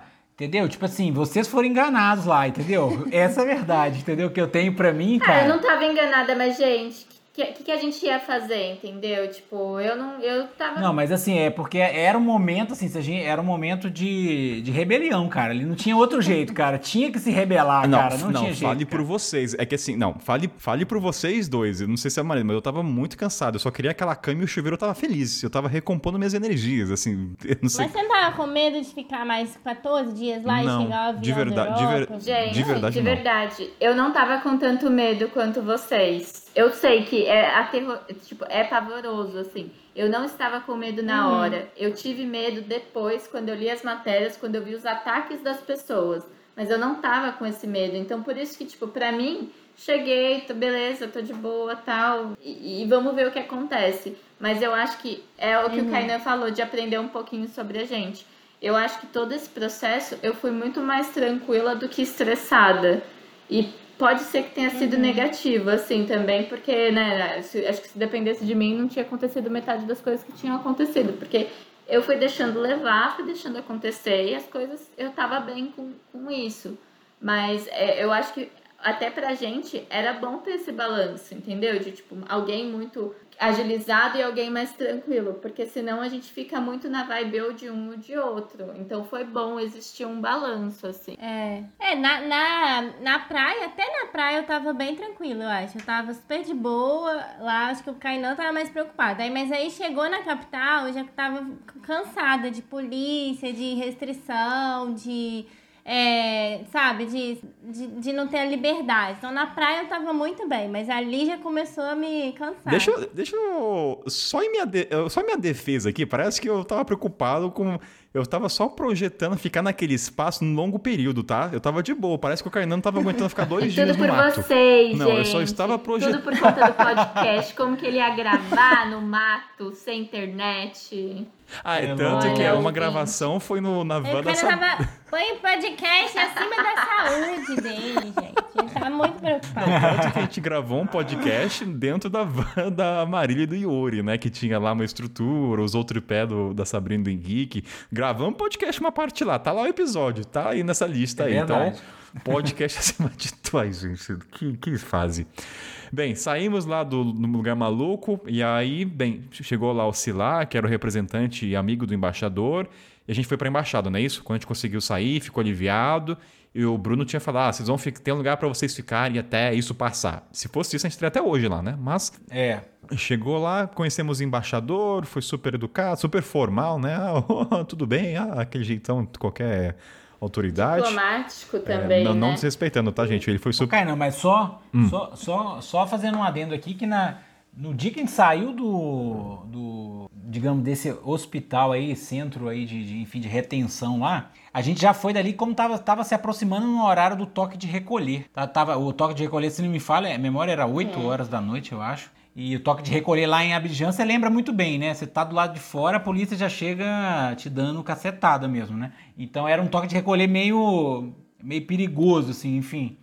E você não cumprir. E aí a gente foi correndo pro hotel, cara. Tipo assim, tinha um hotel esperando, né? É, a embaixada, cada pessoa, a gente só foi, podia ser liberado do centro de quarentena, com cada representante da embaixada assinou um termo que a gente iria para um hotel X. Isso. E aí, cada embaixada eh, providenciou, teve embaixada que não providenciou, o pessoal teve que achar por conta própria, mas a embaixada do Brasil, muito obrigada. É. E é, é, providenciou um hotel super lindo pra gente ficar pelo menos uns dias. E aí levou a gente, levaram a Marília e o Ori pôde ir também. A Lúcia, que era brasileira, casada com o Dwight, também foi. E se não bastasse, o, o Kainan levou um dia. O Kainan, o Kainan levou o Tim também. E o Carlos? O casal dele. Porque a gente não foi. E o Carlos também. O Carlos também. O Carlos não O Carlos foi. Não foi, não. Ele Mas, gente, a embaixada francesa Não, ele foi ficou, a pior. ele, ele ficou uma noite, sim. Não ficou. Não, gente, o Carlos ficou uma noite comigo, sim. Eu, eu lembro muito bem, gente. Ele dormiu na mesma cama king size. eu lembro, eu posso falar por mim. Ô, você você dormiu, cara. Eu nem, nem sei como é que coube. Você, o Carlos e o Tim na mesma cama. É. O Kainan tava puto, porque ele era brasileiro, ele que tinha ganhado, mas aí ainda tinha os agregados. Os agregados dele. do Kainan. Eu fiquei puto. Não, eu não fiquei puto. Vocês estão malucos, gente? Eu não fiquei puto. Mas assim, bem, ficamos no hotel, ó, porque já deu 2 horas e 15. Vamos acelerar, que senão a gente tá cansado e muita história. Mas assim, caminhando aqui pro final, gente. Ó, ficamos no hotel maravilhoso, certo? A embaixada deu um espaço pra gente. Aí só sei que no dia seguinte o embaixador falou: ó, não tem como ficar mais lá. Aí gerou caos. Aí o Yuri queria uma coisa, né, Marília? Assim, lembra que tinha uma divergência? Não, vamos ao Eu não lembro mais. Teve um momento discordância dos, dos Meu planos. cérebro apagou. Minha proteção. Aí a Marília tava muito preocupada, porque a gente já tava vendo o voo de repatriação. E aí vocês estavam Ah, é. preocupados, né, Marília? De você ter que ir pro Brasil e Lá vamos nós de Holanda, né? novo, a separação, né? Eu fiquei muito chateada. Essa, essa foi a minha grande chateação, assim, porque eu também não queria ir embora e deixar o Yuri lá, por mais que estivesse com outras pessoas, mas sozinho. E se o Yuri fosse embora, me, tipo assim, a gente é companheiro um do outro, né? A gente começou a viagem junto, a gente cuida um do outro, então era uma situação meio chata, assim. Sempre é, até agora. Algum momento você cogitou em voltar pro Não. Brasil sem ele? Em algum momento isso passou Não. pela cabeça? Eu não ia. Olha, Iori, você que. Iori, você que entende português, é pra casar mesmo, viu? Depois de tudo. Depois de tudo isso, Oi, senão. amor. Yuri, dá um jeito aí, Yuri. Pelo amor de Deus, a Marília tem que ir pra Europa aí com você. Foi a maior prova de amor dos dois, né? Situação extrema. Não, né? eu, eu lembro, gente. Ó, olha só, lá no, lá no acampamento, voltando em Cassandra, a Marília só saiu de lá com a garantia do Aurimar que se ela fosse É, pro Brasil, Yuri eu podia ir junto lembro, com ela. eu Você lembro. lembra, Marília? Não, não saía de lá, não. É, eu tava assim, eu tava Tem- teimosa. Verdade. Ai, gente, mas é muito complicado. Ela É. falou, manda um e-mail pra me confirmar. Mas, mas no final, a Baixada da Holanda conseguiu fazer com que você fosse pra lá, né? Depois de muito Nossa, Yuri falar, gente. insistir e é, tudo mais. foi, não mas o Yuri mandou um e-mailzão assim, tipo, se alguma coisa acontecer com a gente, com a nossa vida, a responsabilidade é de vocês. Ele foi mó, ele foi cirúrgico, assim. Aí na mesma hora, a gente soube que a gente tava no voo à meia-noite. O voo era 5 da manhã. Foi esse nível. Foi esse nível. Cara. É, Qual foi o dia, você lembra? Foi, foi exatamente É, 4 um de ano, abril. né, Marília? foi Que dia gente 4 foi de depois. abril. Olha. É. A gente foi dia 9, né? É, coincidência essas datas em gravar um ano depois, poderia ser antes. Pois é. Bem, no final, então, Marília voltou com Iori para Holanda. Isso. Henrique e Sabrina pagaram o voo, que não foi barato, que não tinha ideia de Mas reparar. você pagou também, né, Marília, seu voo Então, essa conta nunca chegou. Acho que foi isso. Sério? É, porque eles colocaram a gente de última hora. E eu acho que eles esqueceram, assim, agora que eu tô bem lembrada. Tipo, esse e-mail não chegou de cobrança. Gente. Que maravilha. Que coisa. Mas os outros brasileiros, os outros eu- europeus tiveram que pagar, será? eu acho que sim, cara. Eu acho que todo mundo O pagou. Carlos pagou, o espanhol. O Tim também pagou. Mas a a gente foi em voo diferente, Cara, que né? bom. Do, do Carlos e do Tim. Sim. A gente foi com a Lucy e com o Dwight. A gente não recebeu e-mail de, de conta, assim. Eles só falaram, vocês vão nesse voo. E, e nunca chegou nada. Não sei se foi o chilique do Que bom, né? Iori. É, sei lá. Nossa, que maravilha. Gente, viva a embaixada da Holanda. É. Que deixa o e-mail na caixa de spam da Marília pra sempre. Pelo Nunca amor, spam, imagina deve se eu, tá- tô, se eu tô no Serasa holandês e eu não sei. É verdade. O, o, e vocês Kainan, só assim- lembrando, cara, aqui. Hum. Diga. Não, pode falar. Não, não, não, não. Bem, eu, eu tô. Assim, o tempo a gente tá indo, vai. Eu tô caminhando, mas eu tô mais preocupado com vocês, entendeu? Porque é falta de respeito passar duas horas com vocês. Por isso, entendeu? Não quero. Não, tranquilo, vamos embora. Diga, o que, que você fala, Henrique? Ah, eu tava com saudade. Eu queria. A gente, depois que foi embora, nunca teve a oportunidade de conversar assim, né, É. gente? Tá, é bom. Muito bom. Ô, Kainan, mas só lembrando que antes desse voo aí, cara, da Marília e o nosso voo também, né? é, a, a embaixada nos chamou lá na Embaixada do Brasil dizendo que o dinheiro para apoio ao hotel, enfim, teria acabado, né? Enfim, então não sei se você lembra desse dia, né? Enfim. Lembro. Foi, foi Pô. o dia que, que, que, tipo assim, a gente ganhou ali as umas, 20, umas 24, 48 horas, eu não me lembro, para poder sair do hotel e a gente teria que buscar uma outra coisa, porque a Embaixada do Brasil não, eles não teriam mais que- condições, né? E... Acho que foi um dos poucos momentos da nossa vida que a gente foi de um ápice de felicidade, tranquilo. Tipo, estou muito relaxado, tinha uma piscina e de repente, fudeu. Te vira. É, exatamente, onde? cara. Então foi. Cara, gente. tinha um Burger King do lado lá, assim, né, cara? Tipo, Nossa. era, era, era assim, uma. Depois de ter passado esse período todo em Sassandra, né? Era um. Foi um spa ali, de verdade, né? E aí a gente recebeu essa notícia, cara, e aí foi aquela loucura, aquela correria pra gente buscar um outro lugar, né? Todo mundo começou a se movimentar, a gente começou a, a mandar mensagem pra mil pessoas, você também.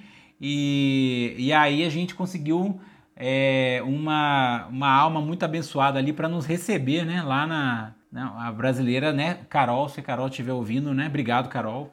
E a Meire, tem várias na casa pessoas, dela a lá, né? Meire e tudo mais. Sim. A Meire, enfim, todo mundo. A um gente- momento. Eu e Yuri, a gente foi pra uma casa com os europeus. Aí foi uma verdadeira pensão, assim. Era uma casa, na verdade, era uma casa bem grande, que tinha piscina também. E a gente ficou lá uns dias também o povo. No final deu tudo. E até, bem, eu lembro também que na época o Airbnb nem muita gente tava recebendo, né? O pessoal tava cancelando, mesmo que pagasse, eles não estavam recebendo. Tinha esse outro desafio É, dos a gente aluguéis. teve que ficar nesse hotel com porque pago pela embaixada, porque na época a gente não conseguia fazer reserva por conta própria, porque ninguém tava querendo aceitar estrangeiro. tá. Então por isso a É. gente falou que a gente precisou de- dessa ajuda da embaixada, né? É, e depois, Sim. né, foi, foi, foi providencial que teve, né? Vocês conseguiram, né, Marília, ir para um Airbnb com, com a turma e a gente conseguiu, eu, a, a Sabrina e o Kainan, a gente foi para casa da Carol, né, da brasileira. A gente- e, a e gente foi onde, conseguiu- onde nós dois ficamos lá até o dia do nosso voo, né? A gente conseguiu só, só um adendo que assim, é porque o cara era francês, assim, o cara era europeu, então ele meio que entendia e, e ele não tinha essa, esse lance de recusar estrangeiros, né? Até porque ele era um.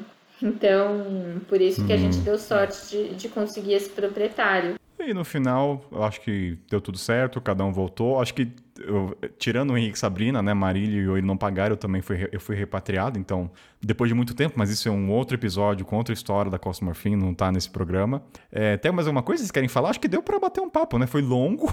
Peço desculpa, Marília, pela sessão de tempo, por favor, não fique brava. Não, eu tô aqui pensando em você. Boa sorte editando isso aí. Ah, não, mas ah, tá, de, tá de boa porque é uma conversa, não tem muito. Mas lembrar as histórias é, vai ser tranquilo. Mas tem mais uma coisa que a gente não falou? Assim, acho que Cara, ah, gente, eu cara, acho é. que deu, vai dar muita saudade, né? é. Ah, eu, eu gosto. O Kainan, o Kainan, o Kainan tá aí. Quais são os seus planos de vocês, gente? Ó, eu ia te alfinetar, Kainan, que você tá aí, ah, mas foi horrível, foi o pior momento da minha vida, mas, meu, olha, a gente conversando, a gente conseguiu dar risada, a gente criou um vínculo, eu, eu não sei, ainda tô positiva aqui, tô com o copo meio cheio. Tem um, não, tem um termo pra isso, que é o appreciate. Eu tenho um desgosto, mas eu gosto, entendeu? Eu tenho saudade daquele momento da guacamole, do Carlos fazendo o omelete espanhol, a gente comprando as coisas, é, jogando baralho, né? Se a gente jogava baralho, às vezes não jogava. Você e Yuri jogavam um joguinho lá, às vezes a gente jogava também. Não, eu É, tenho... a gente jogava todo dia. Ah, era gostoso, eu gosto. É coisa eu pra e contar. Yuri, a Virou... Marília e o Carlos. A gente era o jogatinho. É, o Jogatinho. joga... É. Exatamente, jogatinas. ah, foi bom lembrar disso, né? Faz quase um ano. É, não, foi muito bom, cara. Foi muito bom. É, as, as experiências que ficaram, os aprendizados, cara, foram assim, né? Acho que foi o momento é, de maior pressão psicológica que a gente já passou, né? Então, assim, só lembrando que, só, só pro, acho que, né, pro ouvinte é, entender a, a, a, grandiosidade que foi isso, né? É, uma, uma passagem rápida, foi o dia que a gente chegou na casa dessa brasileira, né, da, da, da Carol, que foi nos receber, ela não estava lá, cara, e quando eu estacionei o meu carro, os vizinhos Nossa. todos vieram, cara, e vieram me perguntar se a gente era dos 18 italianos é que, que teriam sido raptados na praia, enfim. E falaram que ia chamar a polícia. Chamar Esse horário deu um chilique, né, Carna? É, a Sabrina, ela realmente ficou... A, a Sabrina... Ah, nossa, é, eu lembro. Esse dia eu dei o chilique. A gente ligou, a gente conversou, ela tava chorando bastante, né, Sabrina? Sim. Ah, porque eu já tava assim, ah, de novo vai chamar a polícia, porque eu tava já é, cansada lógico. da polícia, não aguentava mais a polícia. É. Então... Aí eu falei, não, vamos embora, pega as coisas, vamos lá pra casa deles, aí, não, Ei, não vai chamar. A pressão, a, a, pressão psicológica foi extremamente forte, eu acho, então assim, foi um foi uma, um teste de resistência mesmo ali para você manter a sua sanidade mental, né? Nesse período. É então eu acho eu falei, que isso foi o grande lá aprendizado. Na né? praia, né? sem, sem água, sem energia, com, sendo comido pelos mosquitos, sem estrutura, tava bem, sabe? O, era uma, um desafio físico, mas a gente tinha todo o suporte ali da nossa comunidade. Então, assim, eu tava muito bem. Agora, o momento que a minha liberdade começou a ser é, ameaçado pela polícia, pelos moradores, isso me desestruturou um pouco. Eu fiquei. Eu, o que mais me importa é eu ter a liberdade. Então, não importa se não tem água ou daquele, lá, lá na nossa. Na nossa comunidade Sassandra, mas lá, lá no Abidjan eu já estava nervosa com a situação. É. Podemos encerrar depois de tudo? Posso dizer então Podemos. que eu, eu, não sei, pra Marília foi o maior. Podemos encerrar? É, bem, tem um jabá, não sei se a Marília vai ter jabá, mas eu vou então chamar. Vamos pro jabá.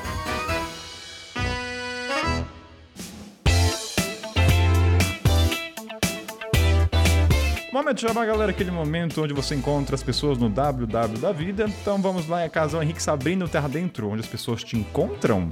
É isso aí, Terra Dentro. As pessoas nos encontram no Instagram, arroba Terra Dentro, ou pro nosso site também, terradentro.com.